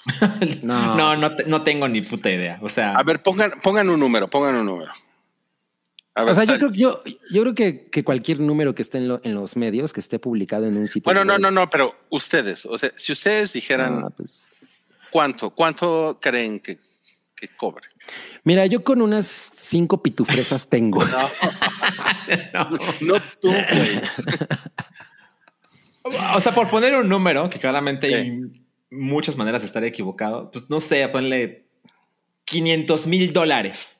A ver, 500 mil dólares. Tú, tú, Cabri. No, no sé. Estoy con Salchi. No sé cuánto cobre. Ajá. A ¿Cuál es ver, yo voy a decir dos millones de dólares, punto. Ok. ¿Por concierto? Tú, o sea, No. si. No, pero no mames, si te dicen ven al Zócalo, Bueno, es que imagínate, es que también hay de conciertos a conciertos. O sea, llenó la Azteca dos veces. ¿Cuánto cobras por eso, sabes? ¿cuánto gana por eso? No mames. Ajá. Pero bueno, por poner un número, porque los escenarios siempre cambian de tamaño y demás, pero ¿a dónde quieres llegar? A donde quiero llegar es, es que si llegara a venir Bad Bunny a cantar frente a 300 mil personas en el Zócalo, los que sean, Ajá. Le van a pagar y va, y va a costar. O sea, no es cierto que no va a cobrar. No, pues no. Bueno, imagínate, imagínate que no le dan un peso a Bad Bunny, pero el desmadre cuesta. El desmadre cuesta. Pero además, si yo fuera Bad Bunny, que ni mexicano es el güey, ¿no? Dice, no, pues, pero por supuesto que te cobro, ¿no? Y, y- y si le cobra su tarifa más barata, de todos modos, o sea, lo, a donde voy es a que pues todo eso sale de nuestros impuestos. Regateándole a Bad Bunny, mira, Es que, güey, ¿Quién paga eso, güey? ¿Quién paga eso? nosotros. Nosotros, los nosotros. pendejos que pagamos. No, pues imagínate cómo van a estar los conservadores sabiendo que van a traer al mugroso este con sus impuestos para que la gente que no se bañe lo disfrute. Ay, no, no. Ay, oh, Mira, madre. ok, o sea, así como lo dije la vez pasada, cuando hablamos otra vez más de Ticketmaster, yo me imagino que si hubiera salido Bad Bunny en algún momento a darle un show de tres canciones a la gente que se quedó afuera del Azteca, no mames, una leyenda, ¿sabes? Sí, ¿eh? Histórico. Sí, no pasó. sí. Creo que si Bad Bunny viniera al Zócalo y dicen que no le dan un peso y la gente que tiene su boleto clonado o no, ¿no? Tiene como acceso privilegiado, poca madre por él y poca madre por la gente. O sea, en ese sentido no pasa nada. El- el- el- el- parte del problema es que el presidente de México está hablando de esto, ¿sabes? Por supuesto, ese es el gran pedo. Ese es el pedo. Bueno, es que uh, sí, sa- sabemos que es importante. O sea, eh, no, no puedes no meterte en ese tema porque pues, es un tema que te va a dar mucho. No, y, es, y, y- y es lo que él hace. O sea, nuestro presidente lo que hace es andar, pues, con los pinches temas de moda, ¿no? metiendo, metiendo su, Sí. pues, pues, Mira, mamadas. dice, dice Alicia Pedral, si ya no hay presupuesto para cultura. O sea, no mames, si le das el 30% de este desmadre que costaría lo de Bad Bunny a los Arieles, pues ya estamos, ¿no? Claro, claro. Ya, ya. Aquí, Claro. no, aquí no pasa nada. Totalmente, Sí, sí, sí. totalmente. Oye, mira, nos pone Mauro Meléndez. Esos pendejos son guionistas o cineastas en relación a su reseña de Pinocho y Guillermo del Toro. Pues mira, Mauro Meléndez, en lugar de andar poniendo pendejadas, ¿por qué no nos pones la tuya? A ver qué tan, qué tan verborreo eres. Ya nos estamos peleando con la gente. Tú chinga tu madre. No le dije chinga a tu madre. Le dije, "En lugar de andar poniendo pendejadas, pon la tuya, güey. Qué chingón. Este- Gracias. Gracias, Mauro, por tu comentario. Bueno, ya realmente no hay mucho más que decir de esta pendejada que ya. este- Lo- no, yo sí tengo cosas que decir. Ah, bueno, ok, ok. a. Venga. De entrada, no, no sé si Bad Bunny se ha, propo- si se ha pronunciado respecto a ese, No. des- a ese desvergue. Porque, Ni de lo de Ticketmaster ha dicho nada. Exacto, me refiero al- a, lo de Ticketmaster. Muy Eh, mal, ¿no? Yo también creo que, o sea, por ejemplo, Sí. Taylor Swift, siempre que pasan cosas así, no mames, inmediatamente entra en acción, ¿no? O sea, saca, saca el... Sí. Entonces, eh, eh, no, sí, a mí no me parece chingón que no lo haga, eh, la verdad. No, porque, pues, o sea, es, el, el desmadre es gigantesco y nadie está culpando a Bad Bunny. Nadie. No. Entonces no hay razones para no decir algo. Ajá, exacto, ¿no? Como, como, oigan, yo también quiero ver qué pedo, qué pasó ahí, porque pues, güey, o sea, él, él, él salió tarde, creo que salió una hora y media tarde, justo porque no se estaba, no estaba lleno el Estadio Azteca a la hora a la que él se iba a presentar. Entonces, lo supo, ¿no? O sea, totalmente lo super supo. Entonces, sí, sí cuestiono al ídolo del pueblo en ese sentido. Eh, Sí, ya, no- ya, ya nos cayó el comentario picante y candente de Elizabeth RM, quien dice: Es Bad Bunny que esperaban que sepa escribir. No, bueno. En el límite del clasismo. Ven acá. Y miren que a mí me caga Bad Bunny, o sea, pero... No, a mí, a mí sí me gusta. Pero no, o sea, yo, yo también, como, como nuestro presidente, creo que es un hombre sensible, Bad Bunny. Eso es lo que dije. Entonces, sí quisiera que dijera algo, porque pues es una bu- muy buena oportunidad para, Totalmente. para pues para eh, llevarle la contraria a un conglomerado. ¿no? Oye, Cabri, pero hablando de hombres sensibles, nuestra última nota de hoy es. James Gunn manda a la verga. a Órale, se parece, se parece a James Cameron. Pero A mí y me creo que es menor. La, la foto de Henry Cavill sin, No, su, No, sin su pelo. no cállate, sí, no mames. Le rasuraron el. Mejor le hubieran rasurado el bigote, ¿no? No, mames, Sí, está sí, sí, increíble. sí, No, pues es que resulta que James Gunn y el otro señor que na- nunca nadie se acuerda cómo se llama, pero es como el, es como el Godínez del, Exacto, exacto. de, de DC. Pues Sí. dijeron, no, ¿saben qué? Henry Cavill ya no va a ser Superman. Lo mandamos a la verga. Tuvimos un, bueno, eso no dijeron, pero No. tuvimos una reunión y pues Sí. todo muy buen pedo y no, tipazo. No, esperemos trabajar en el futuro. Cada vez que alguien dice esperemos trabajar en el futuro, quiere decir que nunca más van a volver a trabajar con esa persona. ¿no? Y pues Henry Cavill también pues, puso por ahí su mensaje en Instagram y dijo, no, pues este, pues chido, eh, respeto, ¿no? Yo Y- respeto. Yo respeto, manitas así, yo respeto. Y pues Superman sigue vivo porque pues yo ya, ¿no? Entrego la capa. Literal. Bueno, lo que está cabrón aquí es que ya habían dicho que sí iba a regresar. O sea que fue Eso una, una eso es noticia muy grande, ¿no? Y, Muy cabrón. Ajá, exacto. ¿Y se acuerdan que The Rock fue el que dijo, yo le dije a DC que hay que traer a este güey otra vez y no lo querían, pero no les quedó de otra y se armó el mega desmadre? Uy, quiero, quiero hacer un paréntesis ahí porque The Rock ha andado bien bocón con Black Adam.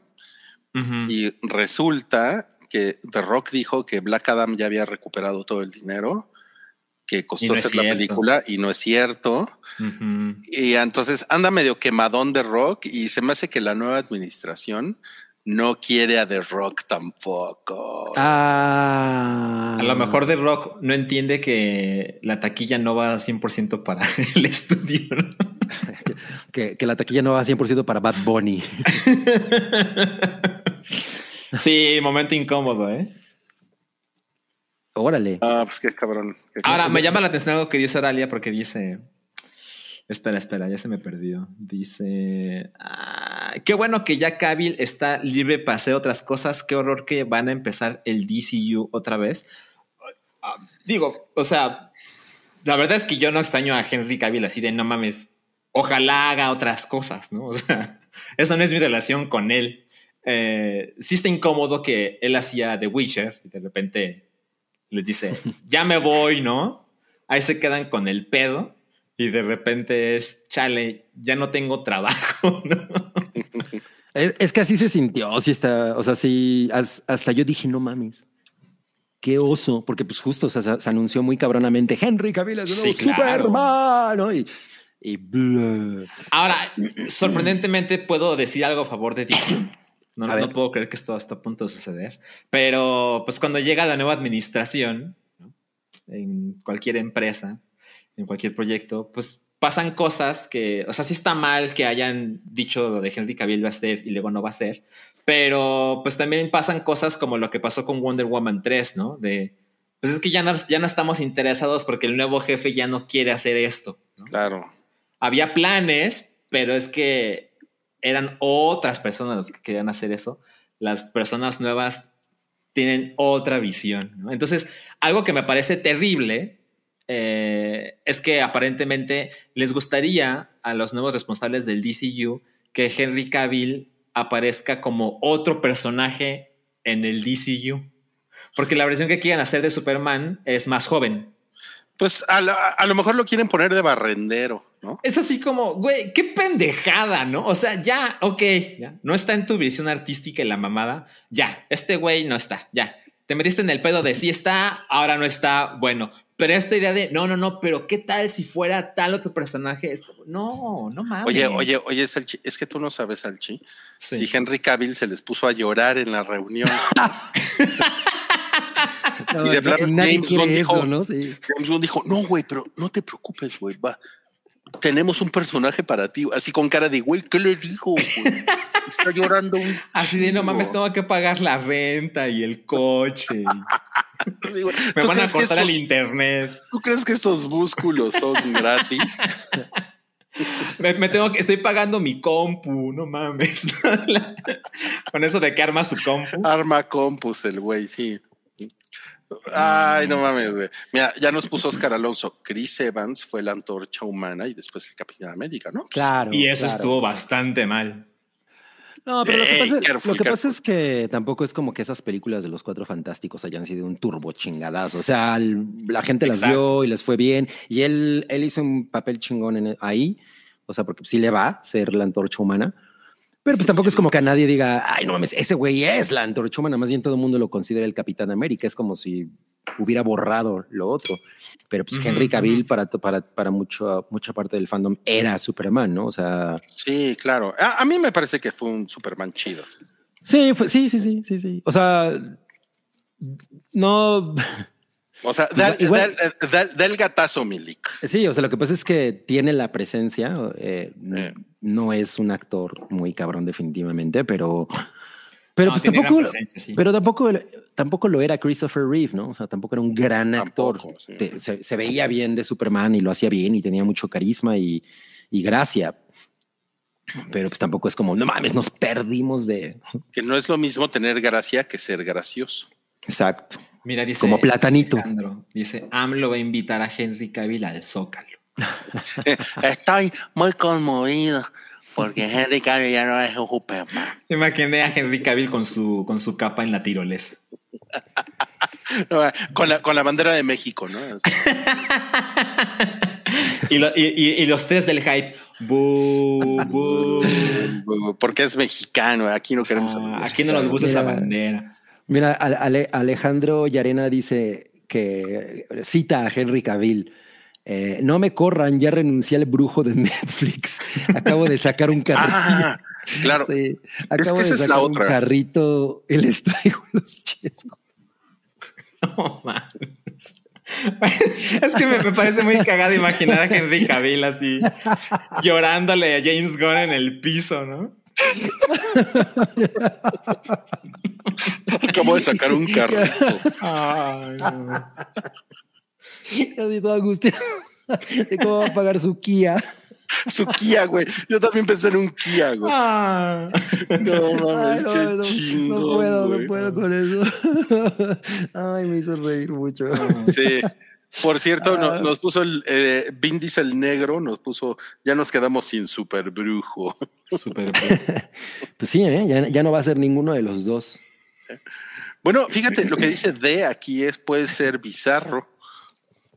Ah, eso sería chingón. Estaría cagado, ¿eh? Que Sí, mira, yo creo que no, no es como que yo obviamente haya sido el más fan del DCU, pero me gusta la idea de que, de que se rebotee O sea, ahorita, por ejemplo, que se han hecho cosas como Joker, digo que tampoco soy el más fan, pero pues no mames, o sea, es una, es algo que, que, que, que está completamente fuera de, de la, Sí. del Snyderverse y de todo el desmadre que se hizo ahí. Eso es, es otra, es otra cosa. Entonces yo siento Mira que, lo que nos puse Darian Martínez. AMLO lo va a invitar a hacer el Chapulín Colorado. No mames. Y luego. Moss, Moss nos pone, no me corra, mi novia la corrió en su trabajo, está embarazada y mi carro. se- Bueno, Ah. también, también sí me imagino que, que, que, que, que no se fue así como de, bueno, ya cancelamos tu contrato y, Pues quién y se- sabe. y se ¿Quién queda sabe, vacía tu tarjeta. O sea, yo me imagino que le hay una compensación. Yo creo que sí, ¿no? ¿Quién sabe? ¿Quién sabe? No, pues ahí Sí, sí, sí. ahí nomás los abogados saben. pero, pero lo que sí sabemos es que ah, eh, se quedó como el perro de las dos tortas, que nunca ha entendido esa expresión, pero, Pero ¿por qué no, lo entiende? Porque no la entiendes, es el perro que trae su torta y, y ve su ve reflejo, y también piensa que, que la otra torta se la puede comer y abre el hocico y se le cae. Roy, Roy conoce Esopo. yo no sabía que Esopo comía tortas. Tortería Esopo. Tortería el Esopo. no mames. o- también nos pone Juan Ferrusca, el chango de los dos plátanos. Ah, no, no, no sabía que existía esa versión. Supongo No, que hay no, no. múltiples opciones. Pero pues el caso es que ya se, ya se la peló con The Witcher y ya se la peló con Superman. Entonces, pues ahora sí, Hamlet con Henry Cavill. ¿no? No mames. Ya. Ahora, ahora sí va a tener que aprender a actuar el cabrón. Sí, ¿eh? Es Nada de inglés. nada Lleva de la que trabajo. mamá. No, no es inglés, güey. Es, tiene otra nacionalidad. ¿Henry Cavill? Sí, no es inglés. No mames. Pues mira, ya la, ya la vamos a ver con, con, con Gal Gadot, con Gal Gadot de casa en casa vendiendo licuadoras. E- Es, es este. Henry Cavill es oriundo de un país que se llama Jersey. Ah, es británico, pero no es inglés. Oficialmente, Bahía, Ba- Bailía, Bailía de Jersey.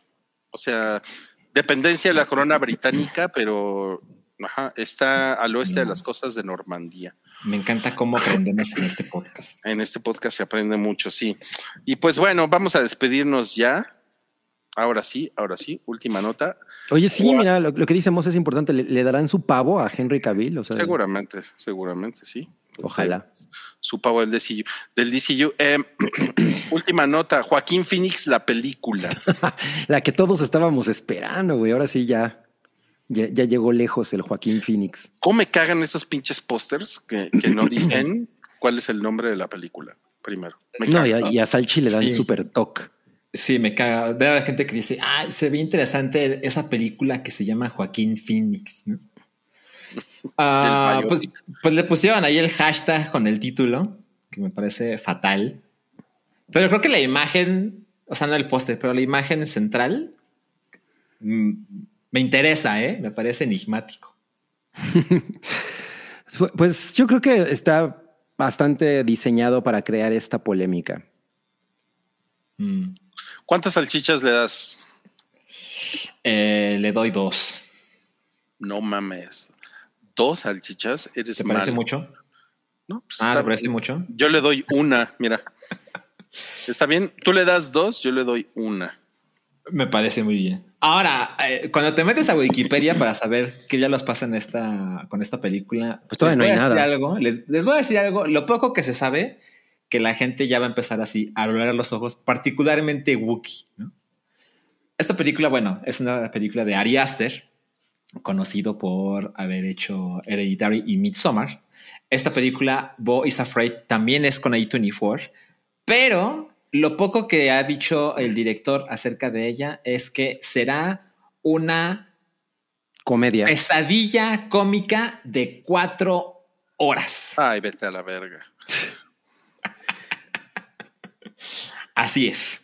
Entonces yo creo que la gente que detesta Hereditary va a estar así de no, no mames, chinga tu madre, yo me largo de aquí, ¿no? No, y yo no estoy mames. Contando los días para que esta madre aparezca en nuestra Pues sí, o sea, yo no, puedo, yo no puedo decir que estoy absolutamente emocionado, pero, pero pues sí, o- o con, con este pedo que está diseñado para intrigar, pues obviamente sí me pica la, la curiosidad. Eh, la idea de que sea una cosa de cuatro horas sí también me, me- me espanta un poco. Eh, espero que sea troleo.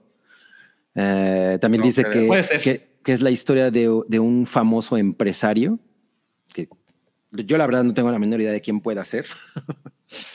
Eh, y como bien dijo Oralia en el chat, la película antes se llamaba Disappointment Boulevard y pues ahora ya le cambiaron el, el nombre a Boys Dead. Es Boys, ¿qué? Afraid? Afraid. Boys Afraid. Ya te iba a decir Boys Dead. Porque iba, iba a decir Dick Laurent is dead. Pero, pues a ver qué pedo, ¿no? O sea, tam- también el hecho de que Ari Aster se salga del horror, que digo, me imagino que va a tener como algunos elementos de, pues de thriller o lo que sea, porque pues medio así está descrita en, en IMDB, pero principalmente el género es comedia, entonces pues a ver hacia, hacia dónde va. Ah, y pues ya. Y, Ya- y- y, y- y ya nos puso Oralia. Ah, pero no fuera alguna del MCU, porque ahí sí. No, pues, si fueran cuatro horas de Brie Larson, por supuesto. no, no, menos. No, ah, yo No, sí me no mames. hecho, claro. No, no, yo no, sí me las he hecho. Con mis Kleenex en mano. No, no, no, no mames, no mames. Qué cosa más horrible. O sea, yo, yo confío en que Ari Aster lo haga muy cabrón como lo ha hecho hasta el momento. Pues O sea, como- esperemos. Como ustedes saben, a mí me gustan dos tercios de Hereditary y Sí. Midsommar la adoro, ¿no? O sea, No mames, buena me, experiencia. me caso con Midsommar, pero, pero sí me da miedo una, una comedia de Ari Aster de cuatro horas. Lo que ya va para cuatro horas es este hype. Sí, no mames. Llevamos dos Todo- horas cuarenta y por ¿saben culpa de Hubiéramos Cameron. visto Avatar 2, mejor. No, no mames. Ya nos vamos.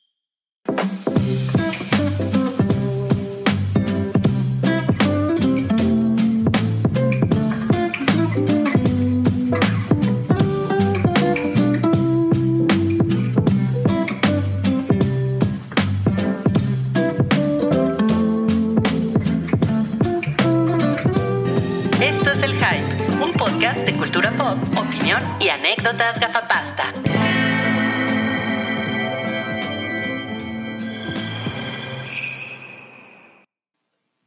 Así es, amigos, ya nos vamos. Ya nos vamos. Este fue el penúltimo episodio de la temporada, de la temporada 10 del Hype. El próximo año 2023, el Hype cumple 10 años. Vamos a cumplir 10 años en septiembre y va a ser la temporada 11. No nos pregunten por qué. Tenemos un video por ahí que explica toda la lógica de las temporadas. Si quieren, búsquenlo. Si no, pues no busquen ni madres. Y en la próxima semana es el episodio 461 en el que ya nos vamos a despedir de 2022. Vamos a hablar de lo mejor y lo peor del año. Es nuestro final de temporada y por ahí tenemos una encuesta en, mm, en la pestaña de, de community de YouTube para que se metan, la respondan, nos digan cuáles fueron las series, las películas, los no cállate que les gustaron más en este año. Y también en Twitter, eh, si están viendo esto diferido, ya la pueden encontrar ahí en Twitter, por favor. Den su opinión, participen de esa manera en el episodio de la siguiente semana. Y pues nos dará mucho gusto despedirnos de ustedes. Bueno, no tanto gusto, pero sí por lo menos decirles feliz Navidad, darles el abracito y que se la pasen chingón, El abracito virtual. el abracito virtual. El abracito lo da Peddington porque está chiquito. Ay, sí. Oye, pero antes de que nos vayamos, ya tenemos la reseña de Mauro Meléndez de Pinocho. A ver, a Se, ver. se las leo. A ver. Eh, no, esa. Ah, mira, no, no era esa, pero bueno. dice- ¿No era eso? No, es, Es que mandó varios mensajes. Ah, mandó varios mensajes. A ver. ¿Era esta? Mario, Mauro Meléndez dice: jajaja, no leíste lo de arriba, mi esposa medio dormida lo expreso. Ja, ja, ja, ja. Mi reseña básica, muy buena animación, muy buen trabajo en stop motion, que ya nadie utiliza. Eh, Gepeto, creo, o Pinocho desde el dolor, y ahora sí sigue la otra que habías puesto. eh, de la pérdida. Spazzatura, Spazzataura, Spazzatura es un ser sometido y Pinocho al defenderlo creó un vínculo con ello. De la ballena está en todas las versiones. aquí no es una ballena. Y al final se trata de la aceptación de las personas que amemos o no, sean como sean. Esa es mi opinión desde un simple espectador. Saludos, jajaja. Muy Bueno, bien. mu- much- muchas gracias, Mauro. Nos costó un poco de trabajo leer tu mensaje, pero gracias, gracias. Estuvo poca madre. Gracias, gracias por Gracias por añadir a este por añadir eso. Estuvo poca madre. Bueno, ay, gracias. Gracias por darle espacio a eso. Bueno, nos vemos entonces la próxima semana en el último episodio de esta temporada. Gracias, Salchi, y gracias, Cabri. Gracias, Y amigos. gracias a todos los que se conectaron esta noche. Y pues, Les amamos mucho. adiós. No, no nos prendan en leña verde. No, eh, no, no, no, no, no, no. Somos mexicanos. Bye.